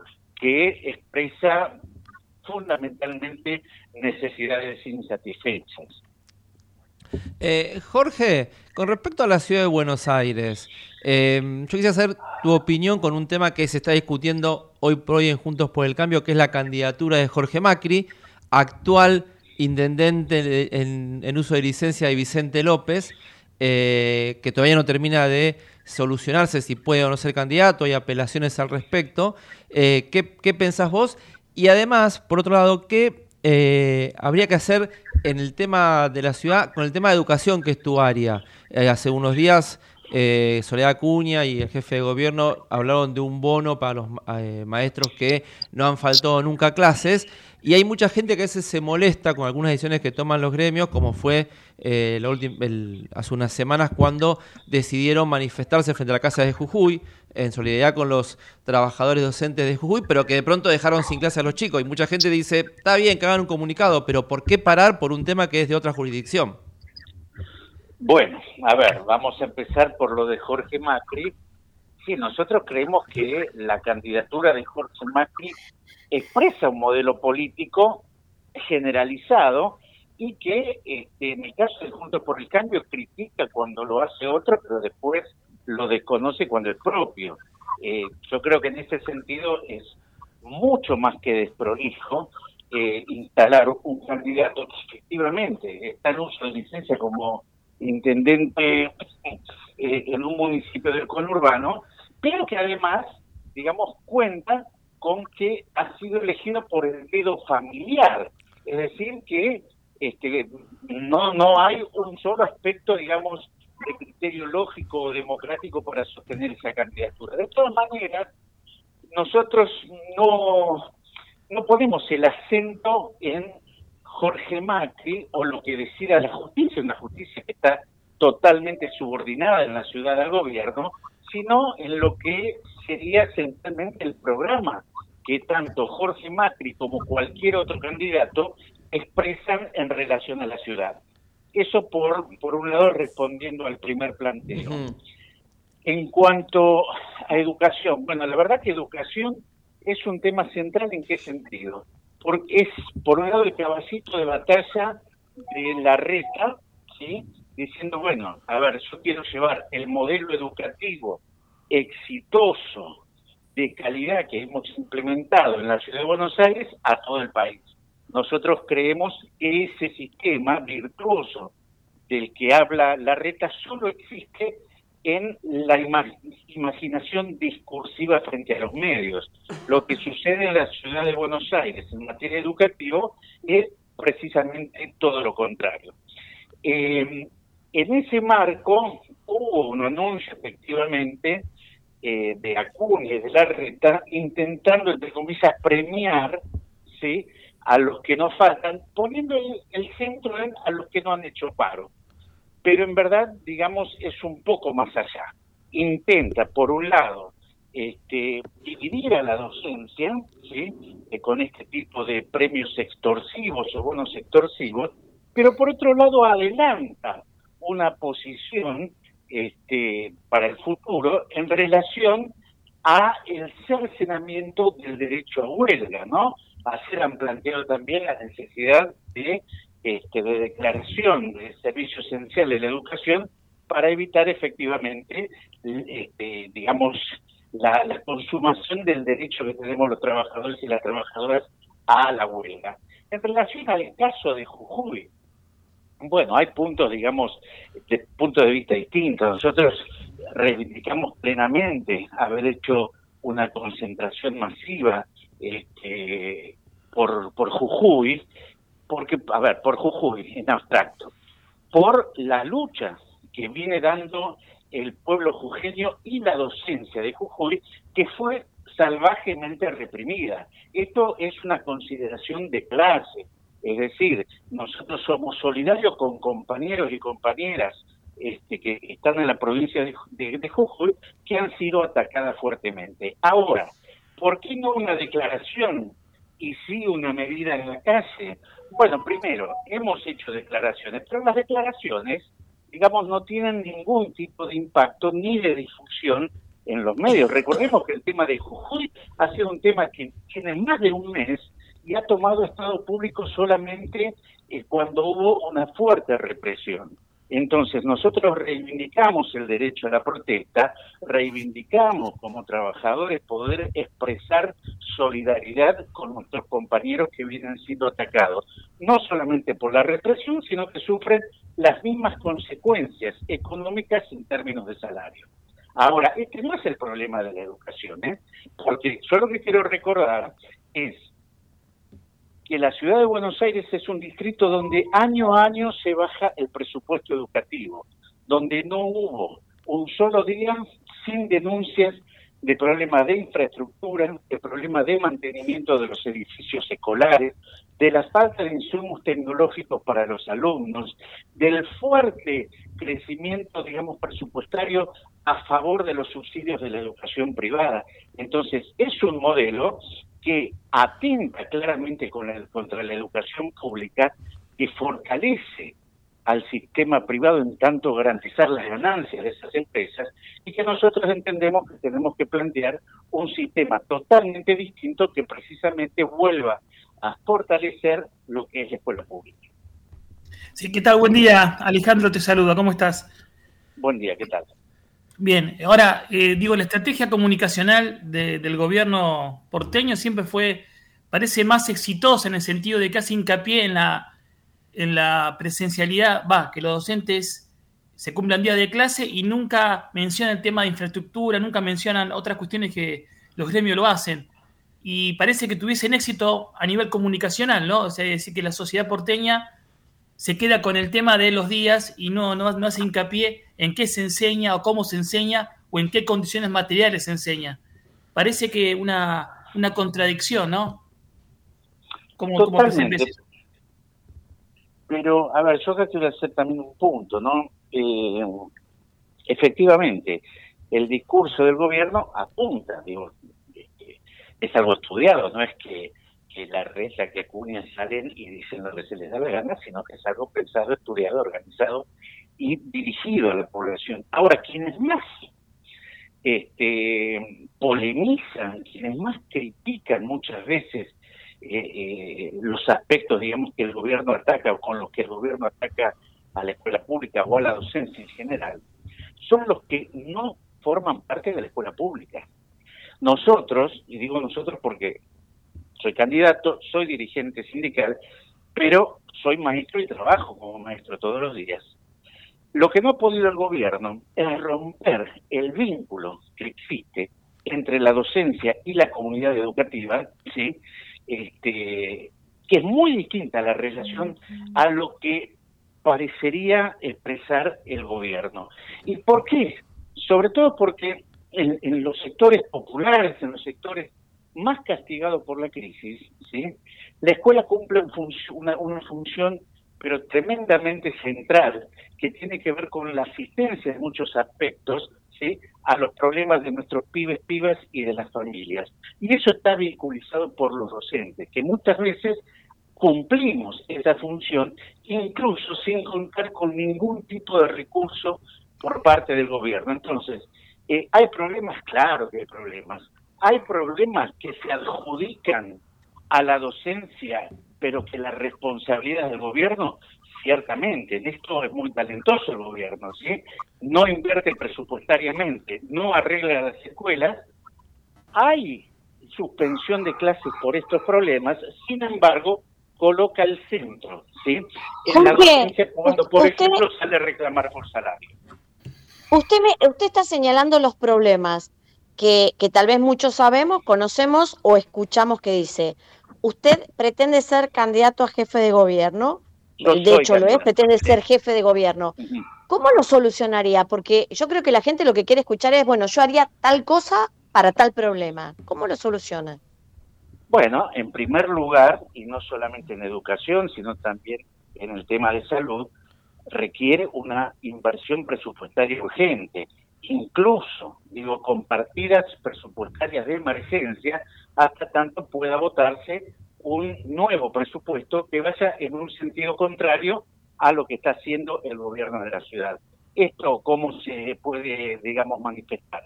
resolver de manera urgente todos los problemas de infraestructura y mantenimiento en las escuelas, fortalecer el sistema de atención primaria de la salud en, en, la ciudad de Buenos Aires y por supuesto también mejorar de manera notable la recomposición salarial que los trabajadores de la ciudad necesitan. Esto sería el principal aspecto ¿no? que tiene que ver con, los con lo presupuestario y resolver las urgencias, ¿sí? Esto como primeras medidas que, pueden tomarse, que incluye también algún tipo de medidas en relación al transporte, ¿sí? Por ejemplo, una cosa estratégica sería la construcción de más kilómetros de subte, pero mientras tanto, por ejemplo, mejorar ¿sí? la frecuencia y la extensión de los horarios para el uso del subte, mejorar y controlar la frecuencia y la utilización del transporte público, digamos, de los colectivos. En fin, para cualquiera de estas cosas, lo que es necesario es cambiar un poco el curso y la concepción de presupuesto y a dónde debe dirigirse el presupuesto, porque las escuelas tienen problemas de infraestructura y de mantenimiento, sin embargo, las escuelas privadas reciben millonarios subsidios. Bueno, acá hay que dar vuelta a la cosa, hay que priorizar que ese dinero vaya al sostenimiento de la principal responsabilidad del gobierno, que es la escuela pública, y no de subsidiar a las empresas privadas de educación. Eh, Jorge, te hago una consulta. Vos dijiste que sos, eh, que capaz de estar en tu rol de, de, secretario gremial en ADEMIS y precandidato a jefe de gobierno, sos maestro, o sea que estás en contacto con el alumno. Sos una vez le hicimos nota a Mariana Escayola, que creo que sí es, que es secretaria adjunta de, ADEMIS, y le planteó general. secretaria general. Y le planteó un tema que lo planteo siempre con todos los que están en el tema de educación. Ver cómo se trabaja, y me interesa mucho también saber cómo se trabaja desde los gremios, que creo que ustedes lo hacen, el tema de el bullying y el grooming en los colegios. Más cuando surgen casos eh, como lo que sucedió con este chico en, en la Bulash Córdoba, pero hay montones de casos que uno va conociendo mes a mes en distintos colegios de todo el país. Eh, ¿Cómo lo trabajan ustedes desde el gremio este tema eh, para que los maestros sepan cómo visualizar estas problemáticas y cómo se trabaja con las autoridades? Porque una vez es como padre no sabe si cuando suceden estos casos es porque el maestro no lo vio, o lo vio y la autoridad no lo entendió, o maestros y autoridades no lo vieron, pero no pudieron charlar con los padres, o con el Estado, porque también el Estado es responsable en estos casos. ¿Cómo, tratan. ¿Cómo tratan ustedes? Te- Aprovecho para preguntártelo, porque yo creo que una vez Mariana nos dijo que en Ademis ustedes tenían eh, un área que trabajaba este caso, no sé si estos temas, no sé si todos los gremios lo tienen, pero bueno, me interesa saber tu, tu opinión y, y escucharte con este tema. Sí, en primer lugar, efectivamente, son cuestiones que hay que abordar, que hay que sistematizar, que hay que capacitar a los trabajadores de la educación, no solamente para abordar, sino para poder prevenir y visualizar ese tipo de, de situaciones, donde la capacitación tiene que estar en manos del Estado. Como esto no sucede. Este, nosotros, además, porque creemos que los trabajadores organizados tenemos también el derecho, digamos, a elaborar este, en términos pedagógicos y didácticos, nosotros tenemos este, una línea de, de- de secuencia didáctica que se llama Tiza en Mano, donde producimos esos materiales para acercárselos a las maestras y maestros y poder orientar con una perspectiva, por supuesto, el trabajo en estos temas, digo, los que vos nombrás, pero también hemos elaborado sobre ESI, hemos, eh, digamos, elaborado sobre temas que socialmente surgen, ¿sí? Entonces, esto es un rol que cumple nuestro sindicato y la verdad que estamos orgullosos porque cuando nosotros vamos a un evento de docentes de la ciudad y ponemos esos materiales gratuitos a disposición, se evaporan, ¿sí? ¿Esto qué significa? Por un lado, este, que creemos que los materiales nuestros son buenos, pero por otro lado, y es más profundo, que se vayan rápidamente esos materiales significa que la ausencia del Estado, que no ha provisto ni elaborado materiales que son necesarios para abordar este tipo de situaciones como la que vos mencionabas, mencionabas sucedió en la ULAS esta última semana, ¿no? Eh, Jorge, em, a ver, me, me parece un tanto antiguo eh, el concepto de que todo el dinero se va a los colegios privados. De hecho, le explico que yo fui maestra, trabajé durante muchos años y sé que hay muchos colegios privados que no reciben el subsidio y hay otros que reciben mucho menos subsidio.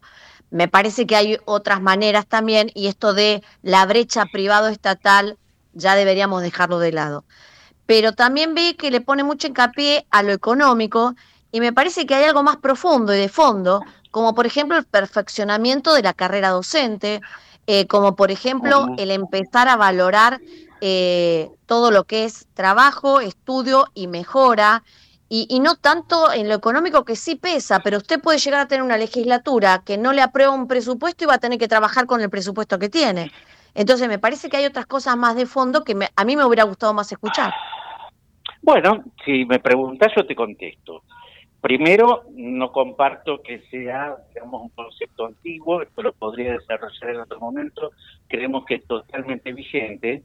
Segundo, eh, lo que vos decías, por ejemplo, escuchar sobre el perfeccionamiento docente, no sobre el trabajo áulico, es económico también. ¿Y por qué es económico? Porque el gobierno se ha desentendido de la formación y la capacitación de los docentes, entonces los docentes para capacitarse tienen que salir a pagar la capacitación.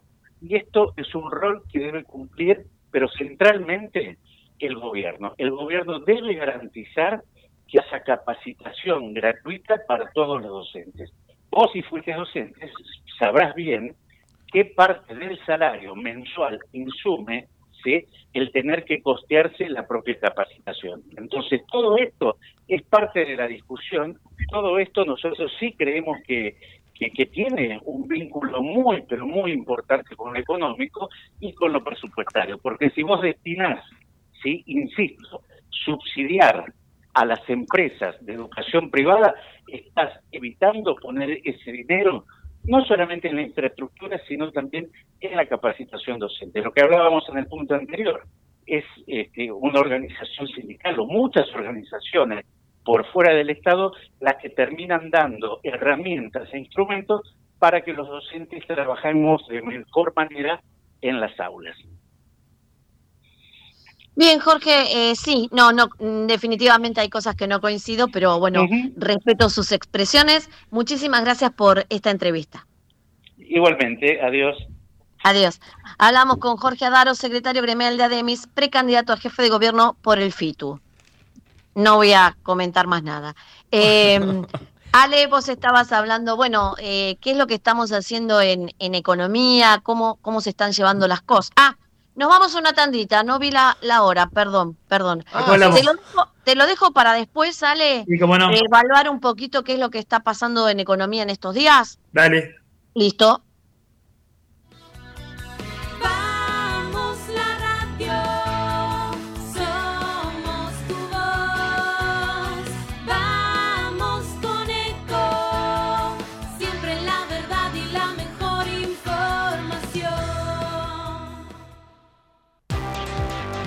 Pero qué tarde que se me hizo. Me tengo que apurar porque si no, no llego, no llego, no llego. No. ¿Pero seguro? ¿Qué problema? Eh, bueno, vamos a encontrar una solución. Bancame ahí que en dos minutos estoy con vos. Bueno, vos ahora te tenés que ir. Sí, pero yo quiero hablar de esto ahora. Cuando llegue a casa te llamo. Te- Tres de cada diez muertos en el tránsito son peatones. Cruzá siempre por la senda peatonal o esquina, respetando los semáforos. Allí, todos los vehículos deben darte prioridad. Luchemos por la vida. Descarga gratis de tu celular la aplicación Ecomedios. Podés escucharnos en vivo, informarte con las últimas noticias y entrevistas en audio y video. Búscala y bajate la aplicación Ecomedios. Podés vernos en vivo en ecomedios.com. Contenidos audiovisuales. Conectate con nosotros. Línea directa 4 325 1220. Corrientes somos todos. Somos un millón y todos somos importantes. Los de la capital y los de cada ciudad del interior. Los chicos que son el futuro y los veteranos que tienen la experiencia. Los hombres y las mujeres tantas veces postergadas. Los emprendedores que crean oportunidades y los más humildes que las necesitan. Nuestros grandes héroes y los que cada día salen a trabajar. Corrientes somos todos. Y todos tenemos que poner el hombro para construir la provincia que soñamos. Porque corrientes somos todos.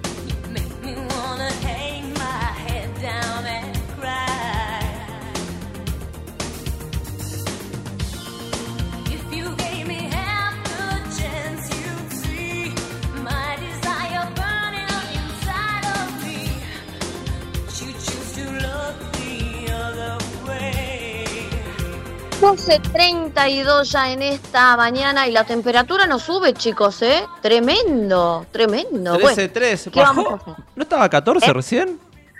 Me dice Eh, no, 13-3. 13.3 de sensación térmica todavía. No, no, no sube. No sé qué está mirando usted.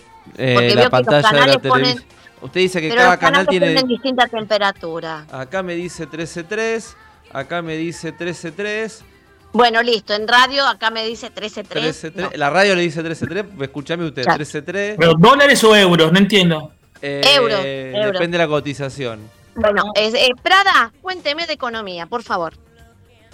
Bueno, de economía, eh, de inflación, este, ya sabemos, ya estamos en un rango de inflación este, en torno al 7-8%, no sé si será, avanzará todavía un escalón más, pero aún así, aún así, este, peor que esto sería una hiper y digamos, este Massa está encargado de por lo menos seguir todo este tramo hasta el 10 de diciembre que, que no se descontrole las variables.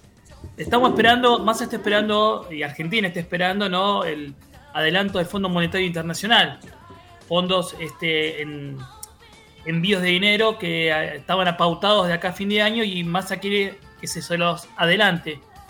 Al mismo tiempo, Argentina tiene que pagar vencimientos con el fondo de acá a fin de, durante el mes de julio y Massa le dice, no, te los pago al final, te los pago a fin de mes, ¿no? Aguantame hasta el 31. Este, entonces, de vuelta, el tema del equilibrio que mencionaba más temprano. Estamos en equilibrio, pero hay, sí hay confianza, o por lo menos hay garantía en quien está en masa, que está a cargo de la situación. Claro, eh, todos los agentes económicos, internos o externos, lo ven, decíamos en chiste, bueno, que preside o está a cargo de las, de, del país, pero está la fecha el 13 de agosto, de acá apenas 40 días. Y sí, es, eh, es importante, o vamos a ver cómo resulta de todo esto, 40 días intensos van a ser, seguramente una calma económica, calma económica significa una inflación del 10%, o sea, inflación continúa, pero no, no, no se va a desmadrar, pero el 13 de agosto, ¿cómo salen los resultados? Porque recordemos que hace cuatro años, el 11 de agosto, el, Macri pierde la primera vuelta, pierde las pasos y el dólar de 44 se pasa a 60 en, en dos horas. Entonces, hay que tener, eh, no es menor la fecha de las primarias para la, no digo consolidación, porque el, el que maneja la economía es el candidato, entonces está todo junto. Como le vaya el candidato, si un candidato, por ejemplo, estoy hipotetizando, le va mala masa, y eso se va a sentir en el mercado de cambios, en todas partes. En caso de que salga, suponete, estoy diciendo, o tercero. Pero un candidato único o casi único, tiene interna con, Grabo- con Grabois, este, quizás gane, el- quizás salga el candidato más votado, tal vez, otra hipótesis. Bueno, va a ser diferente a- en el lugar donde esté ubicado y el 14 de agosto los mercados van a reaccionar a los votos, como pasó hace cuatro años con Macri. Es inevitable. Es decir, plantear expectativas después del 13 de agosto es dificilísimo. Ahora, en estos 40 días, está Massa está en todos los frentes. Un dólar que el blue, que está tranquilo, tranquilo en el sentido que no supera los 500 pesos. ¿De acuerdo? No, no hubo ninguna corrida y bueno, Massa está esperando que no la haya. Todavía está en 4.96, 4.93. Ese es el índice para marcarnos una pauta, ¿no? Pero la inflación va a seguir en aumento. Pero todo, por el momento, esa tranquilidad que no es tranquila, que sí, que sigue turbulenta con inflación, pero peor sería el- un desastre hiperinflación. Sí, claro. Y que Claro además que sí. está garantizando eso para la coalición de gobierno. Bien. Eh, chicos, hoy estamos hiperfederales. Estuvimos ya Santa Fe, en San Luis, en Ciudad de Buenos Aires y ahora nos vamos para San Juan, ¿sí? Porque eh, una buena noticia, el Archivo General de la provincia de San Juan presentó nuevas ediciones de la revista Memoria y Derechos junto a una concurrida audiencia y a la área del Ministerio de Gobierno encargada de la preservación y difusión de la historia provincial.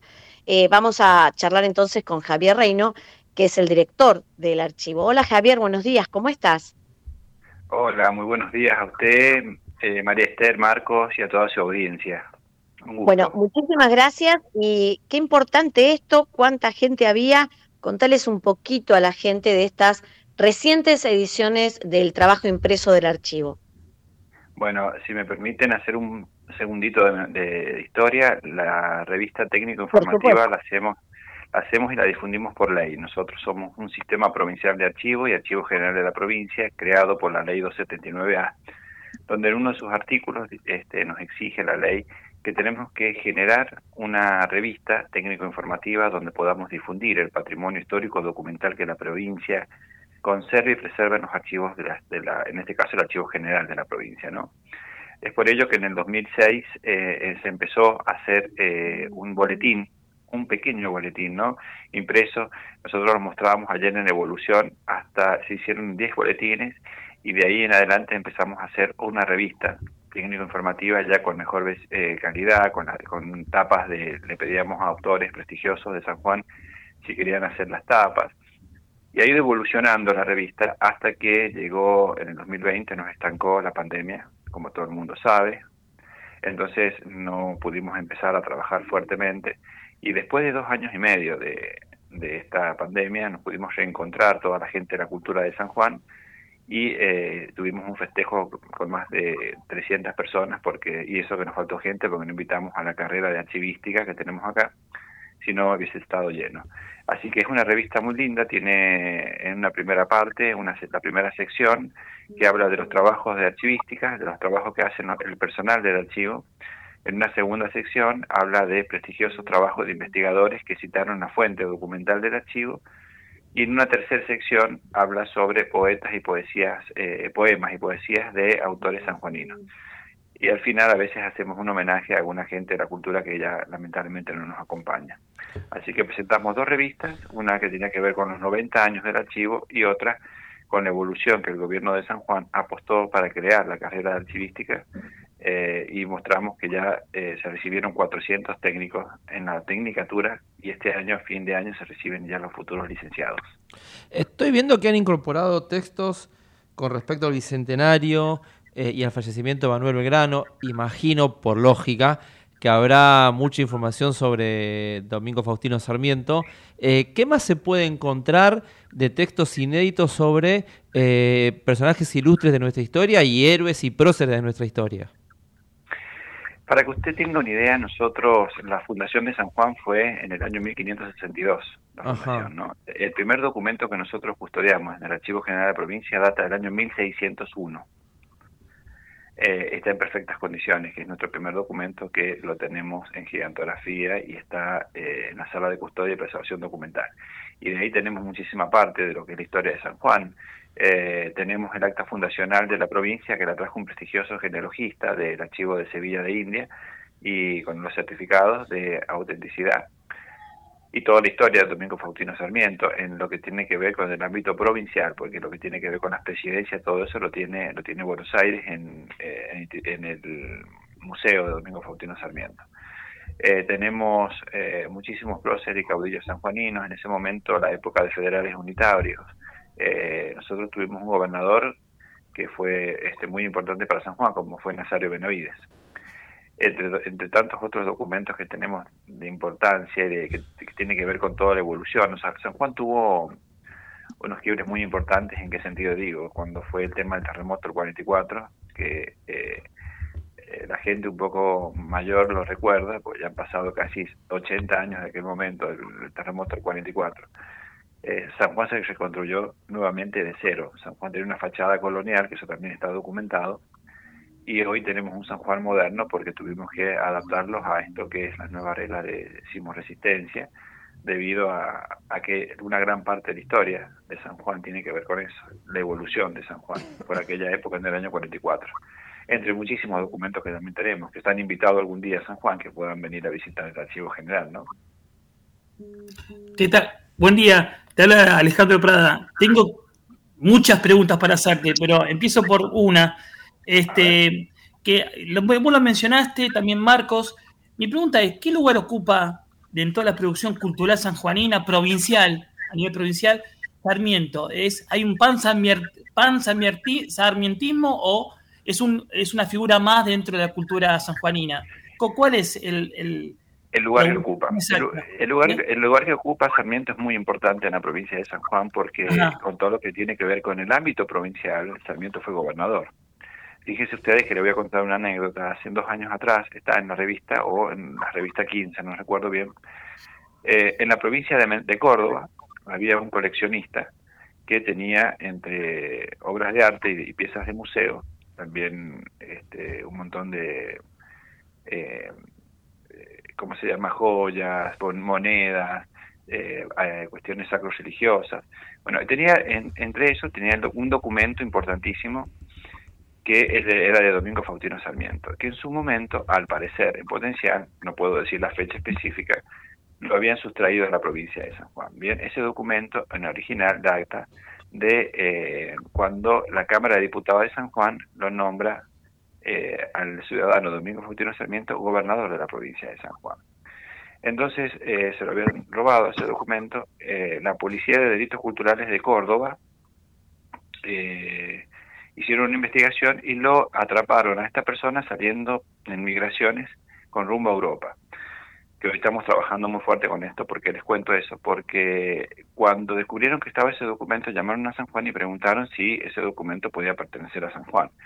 Nosotros buscando en las actas que tenemos acá, si evidentemente habían eh, sustraído ese documento, le habían querido borrar el, fol el foliado, y para San Juan era importantísimo recuperar ese documento. Tuvimos que presentarnos ante la justicia de hecho y de derecho para este, solicitar que sea restituido el documento de San Juan de Domingo Faustino Sarmiento por la importancia que tiene este documento para San Juan. Por ello, este, la justicia eh, nos, nos escuchó, mostramos las pruebas, los medios probatorios nuestros, porque entendíamos que era un documento importantísimo para San Juan, así que con el archivo de Córdoba estudiamos y trabajamos muchísimo este, para traerlo a San Juan y está acá. Lo recibió hasta el gobernador de la provincia porque, repito, es un documento importantísimo, tiene que ver con nuestro prócer, que tuvo que ver con todo lo que es la educación de San Juan, de la nación y este, muy también reconocido a nivel internacional, ¿no? Javier, eh, voy a aprovechar, además de hablar del archivo, que me parece interesantísimo, eh, ya eh, entré en esto de hablar de Sarmiento, yo respeto profundamente la obra de Sarmiento, pero digo, ¿por qué es alguien que genera tanta brecha en los argentinos que hay alguien, algunos que se le nombra Sarmiento y parece que, uh, el patrón del mal más o menos? ¿Por qué nos pasa eso? Yo creo que tiene que ver eh, con esto de la, de la historia de la historia de nuestro país, ¿no? Este, ustedes fíjense que han habido personalidades en lo que relata la historia que han sido muy importantes y Mm. que mm, mucha gente tiene que ver creo que con el subjetivismo del historiador, ¿no? El historiador, eh, obvio, obvio que no pasa tampoco por un subjetivismo, porque a veces uno trata de eh, relatar los hechos eh, verdaderos, pero también a veces tiene que ver un poco cómo uno los los interpreta. Este, y ante eso, este, sí, Sarmiento ha sido una figura, como toda figura que queda en la historia, ha sido una figura amada y criticada. Y eso significa que lo- eh, es, bueno, ¿en qué sentido que es bueno? Y porque si no hubiese sido ni amado ni criticado, significa Mm, que no claro. existió. Entonces, tiene mucho de, de muchas controversias, tiene mucho de, de mucho de, de- de escritos, pero realmente hay que reconocer que fue un prócer que hizo mucho por la educación del país Sí, y claramente. de, de la provincia. ¿Marcos? Mira, tengo una pregunta más. Dale, dale. No, que quiero saber, eh, quiero saber, además, dando vuelta a la página con Sarmiento, pero el terremoto, a pesar de la tragedia de- del terremoto de San Juan, es decir, que, bueno, la historia ubica el encuentro de Juan Perón con Eva Perón en los eventos benéficos de la, de la, por el terremoto, tras el- la, la tragedia. Es decir, ¿hay, ¿está registrado eso? ¿Es algo relevante dentro de la provincia de San Juan o, o es, un muy- elemento es muy más? relevante. Mira, como yo decía recién, los hechos de la historia están escritos. Y eh, lo que sí está escrito que en ese momento, con la tragedia que sufrió la provincia de San Juan, eh, desde Buenos Aires, desde todas las provincias, llegaron ayudas de todos lados ¿no? a San Juan, porque fue una tragedia importante y, y muy dolorosa. Este, ya, ya ya te voy a contar un par de detalles que quizás ustedes lo conozcan o no, pero para que vean lo importante, lo dolorosa que fue este, esta tragedia. Pero sí, evidentemente eh, en ese momento el país estaba conmocionado y necesitaban, en otro momento de la historia, necesitaban este, traer ayudas a la provincia de San Juan, pero no era presidente en ese momento, era secretario, y este, empezaron a organizar un encuentro en una par donde eh, dicen algunos, otros dicen que no, esto, esto yo por eso recién hablaba de la historia, eh, que ya la conocía, otros dicen no, la conoció ahí, pero en definitiva, como sea, en ese momento fue un encuentro muy importante para la provincia de San Juan, hicieron muchísimas donaciones y las trajeron a San Juan. Con el pasar del tiempo, eh, tampoco muy lejano, empezaron a venir más seguido a San Juan y parece que ahí un poco, digo parece porque no tengo la certeza, este, empezaron a tener ya lo que era una, una relación, ¿no? Y, o quizás la tenían antes, no puedo decir, repito, no diría algo que desconozco. Pero eh, esa ayuda también, eso es un hito muy importante porque todo el mundo lo recuerda, este, las donaciones que hiz- hizo en ese momento Perón y Eva, en ese momento Eva Duarte, ¿no? Así que sí, y vos fíjate que con del terremoto te decía un detalle, porque nosotros en su momento, hay una revista que yo después les voy a mandar, o los códigos QR para que la vean, hicimos una muestra, cuando yo asumo como director del Archivo General de la provincia, este, pregunto si teníamos imágenes que tenía que ver con el efeméride del 15 de enero. Entonces los chicos que estaban en el archivo me contestaron no, porque son otros, solamente es un archivo netamente documental y tenemos nada más que documentos.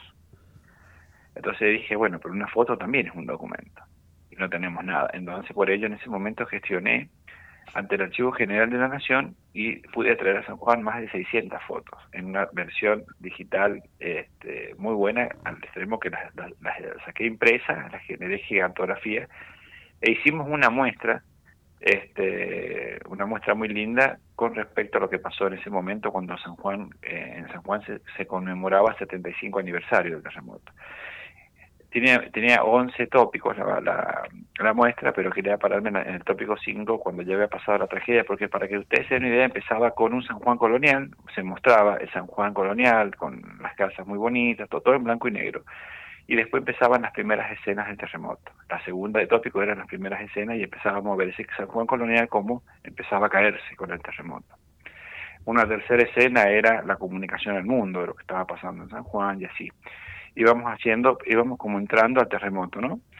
Y la gente iba mirando las imágenes y no podía creer. Al final mostrábamos un San Juan que pudimos salir y mostrar un San Juan a color, con edificios modernos y todo lo demás. Pero quiero hacer hincapié en el, tópico 5, que eran los huérfanos del terremoto. Yo no sé si ustedes escucharon la historia de los huérfanos del terremoto, pero eran todos los chicos, los niños, que habían quedado en ese momento sin papá y sin mamá. Entonces, hay fotos documentadas donde estos chicos, los huérfanos del terremoto, los subían en los trenes este, y los llevaban a Buenos Aires para eh, darles una mejor posibilidad de vida y los adoptaban allá en, en Buenos Aires. Pero la imagen de ver los chiquitos todos, eh, un, eh, te hago un- ahí un parate. En ese momento vino al auditorio donde estábamos presentando la muestra gente que traían en colectivos de extranjeros. Y en ese momento llegó un alemán con un traductor y, y miraba las escenas y decía, hay una similitud con lo que estaba pasando con la Segunda Guerra Mundial en Europa y acá parecía que habían caído los mismos misiles allá porque estaba todo destruido y mostrábamos la foto de la gente, cómo estaba, y decía, parece gente de, de una guerra, porque estaban todos heridos, sangrados, con sangre en la ropa, en ese momento, por lo que había pasado con el terremoto. Y la imagen de los chicos es muy es muy dolorosa verlas, porque eran chicos que los- sus ojitos decían todo, ¿no? Este, este, estoy Eh, comentando Javier, porque fue ¿con una, qué- una escena de terremoto. con qué cariño lo, lo relatás, lo que le pasó a tu provincia. Eh, y recién hablábamos de qué, qué nos pasa con, con la historia a veces, ¿no? Que vienen fiestas patrias o conmemorativas y lo vemos como un fin de semana largo o no recordamos nada. Y nosotros hacíamos hincapié hace un ratito en esto de revalorizar la historia, especialmente con las nuevas generaciones. Y entonces, digo, qué importante esto de tener archivos que sigan presentando cosas, que vos sigas trabajando por eh, recabar informaciones, fotos, datos, qué importante esto y la importancia de decirle a los chicos, busquen más en los archivos que en Google, ¿no? Exacto, porque eh, el Google hoy eh, no podemos negar que el avance de la, la- de la tecnología es muy bueno, es muy positivo. Pero si el avance de la tecnología lo pudiésemos usar de una manera quizás más correcta, y no es crítica, sino estoy diciendo implementémoslo de otra manera, sería muy bueno la fusión entre ambas cosas. Pero lo que está documentado está documentado y eso, eh, por eso Mm. la idea y, y- y la conservación y la preservación de los documentos es muy importante para los archivos. Porque como usted dijo recién, preservan la memoria colectiva de un pueblo. Un pueblo sin memoria no es pueblo. No, no- ¿Qué hace con la idiosincrasia de cada uno? Entonces es muy importante. Y la verdad que nosotros tuvimos mucha conciencia con eso. Eso cuando se crea el Consejo Federal de Archivos Estatales de la República Argentina, el COFAI, que depende del Ministerio del Interior, y el secretario general y permanente de COFAI es el director de Archivos Generales de la Nación, Pablo Fondevila, la, la semana del 6 de junio de este año eh, hicimos un encuentro en la provincia de La Rioja, la- las provincias que integramos, las 24 provincias que integramos en COFAE, y eh, hasta ese momento la presidenta del COFAE era mi colega Gabriela Parra, del Archivo Histórico de Córdoba, y yo era el vicepresidente segundo, elegido el año anterior, de eh, por Cuyo, y el presidente primero era eh, César Ove por el Chaco. Entonces volvimos a encontrarnos, volvimos a sesionar, a mocionar y bueno, entendieron que era importante por esto de los archivos, por haber creado una carrera de archivística en San Juan, Mm. financiada por el gobierno, que era importante que San Juan obtuviera la presidencia, así que actualmente soy el presidente del Consejo Federal, represento a todos los archivos del país y estamos trabajando en esto de lo que yo decía recién, la importancia de la, la Comisión de Delitos Culturales y Patrimonio este, culturales, capacitación, la preservación, los financiamientos para ayudar a los que tengan proyectos en archivística, para la conservación. Estamos trabajando fuertemente desde Buenos Aires. Este, por eso ayer casualmente cuando presentamos la revista vino el, el director del Archivo General de la Nación un poco lo que también escribió sobre los 200 años del Archivo General de la Nación, la importancia de- del archivo, entonces estuvo acá en la provincia visitándonos, acompañándonos y recorriendo lo que fue un boom en su momento la carrera de archivística única en Cuyo, donde Claro. se inscribieron mil, 1.236 alumnos. Impresionante. Y, y 1236. qué, bu- qué buena noticia esa. Em, nos encantó esta nota, nos encantó aprender un montón de cosas y, y- y te felicitamos porque las contás con, con mucha pasión y, y gracias por tanto trabajo. Un abrazo grande. Muchísimas gracias a ustedes por la nota, la verdad que un placer y estoy a su disposición y los invito a San Juan cuando quieran venir, por supuesto van a ser bien recibidos. Por allá andaremos. Gracias, Javier. Un abrazo grande. Bueno, que estén muy bien, adiós, hasta luego. Hablamos con Javier Reino, que es el director del Archivo General de la provincia de San Juan. Eh, chicos, a ver, Ale, un minutito. Ale, ¿estás por ahí? Estoy acá, estoy acá muteado, perdón. Este, simplemente para, para cerrar, es decir, este, ahora seguimos hablando del chat GPT y las posibilidades. eh, Uno escucha todos los días acerca de esto, ¿no? Este, o las nuevas tecnologías que interpretan, eso es lo peligroso, la interpretación, porque Que no que supera sean los 500 como pesos. un- una especie de boom más No avanzado en de datos, bueno, es algo como la 496, robo- robotización, Ese es algo que ayuda, acelera un marcarnos proceso. una pauta, Pero ¿no? otra cosa es Pero la inflación a en ponderación, el análisis. Pero, y el tema de que el eh, todo el mundo pueda preguntar por el chat GPT y te dan respuesta, el riesgo es, lo que pienso íntimamente, el riesgo es la estupidez, es volvernos estúpidos y que tenemos un chat GPT que nos da todas las respuestas y para mí el riesgo fundamental es que podamos carecer de preguntas. Eso es lo que me asusta más. Bien. La dejo, dejo- lo, lo- lo planteo, no tengo, no, soy- La- no tengo todas las respuestas. Soy humano. Qué mal, qué mal eso, qué mal eso. Ale, gracias. Nos encontramos el próximo sábado. Marquitos, Sí, un minuto. estaba leyendo que se festeja, bueno, que decías antes, que lo que va a haber acá en Plaza de Mayo es un festejo de 40 años de democracia, con música, eh, charlas, debate, artistas, creo que es hoy a partir de las 2 de la tarde, y uno dice que bueno que la democracia haya venido para quedarse y para que podamos expresarnos libremente. Ahora, expresarnos libremente no significa ser agresivos ni decir cualquier cosa, como hizo el candidato, el precandidato legislador porteño Franco Rinaldi. Estaría bueno que algunos dirigentes del PRO dejen de, de pensar tanto en las elecciones y hacer a veces una defensa cerrada de algunos dirigentes y pedirle que se corra, porque las expresiones que hizo este día, esta semana Franco Rinaldi fueron eh, xenófobas, discriminatorias, eh, no fue un stand-up, stand-up es otra cosa. El stand-up es otra cosa. Lo que hizo Rinaldi fue discriminación y xenofobia. Y sería bueno que Jorge Macri, María Eugenia Vidal, en vez de defenderlo, le pidan que se corra, porque una persona así no puede ser legislador de la ciudad de Buenos Aires, reivindicando los 40 años de democracia que acá en Plaza de Mayo, a partir de las 14 horas, la ciudad de Buenos Aires va a festejar a partir de hoy. Muy bien, nosotros reiteramos desde la picadita, hablen un poco más de historia con sus chicos, muéstrenle un poco más lo que ocurrió, porque un pueblo sin historia no tiene futuro. Y vamos a copiar lo que hizo nuestro gran colega Nacho Riveroli, también vamos a terminar con la marcha de San Lorenzo.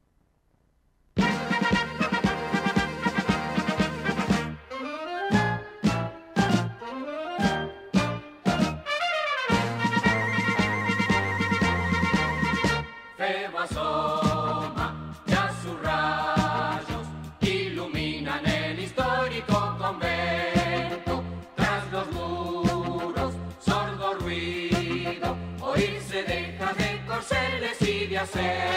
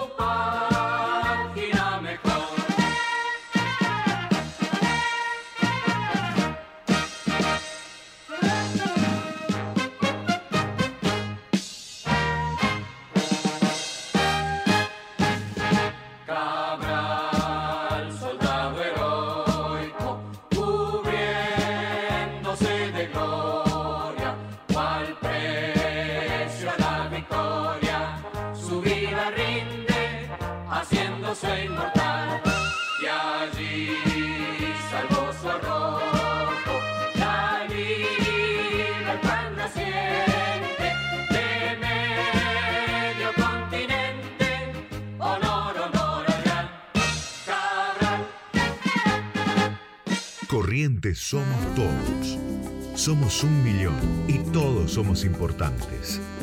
Los de la capital y los de cada ciudad del interior. Los chicos que son el futuro y los veteranos que tienen la experiencia. Los hombres y las mujeres tantas veces postergadas. Los emprendedores que crean oportunidades y los más humildes que las necesitan. Nuestros grandes héroes y los que cada día salen a trabajar. Corrientes somos todos. Y todos tenemos que poner el hombro para construir la provincia que soñamos. Porque corrientes somos todos. Gobierno de Corrientes. Desde Buenos Aires, transmite LRI 224, AM 1220, Ecomedios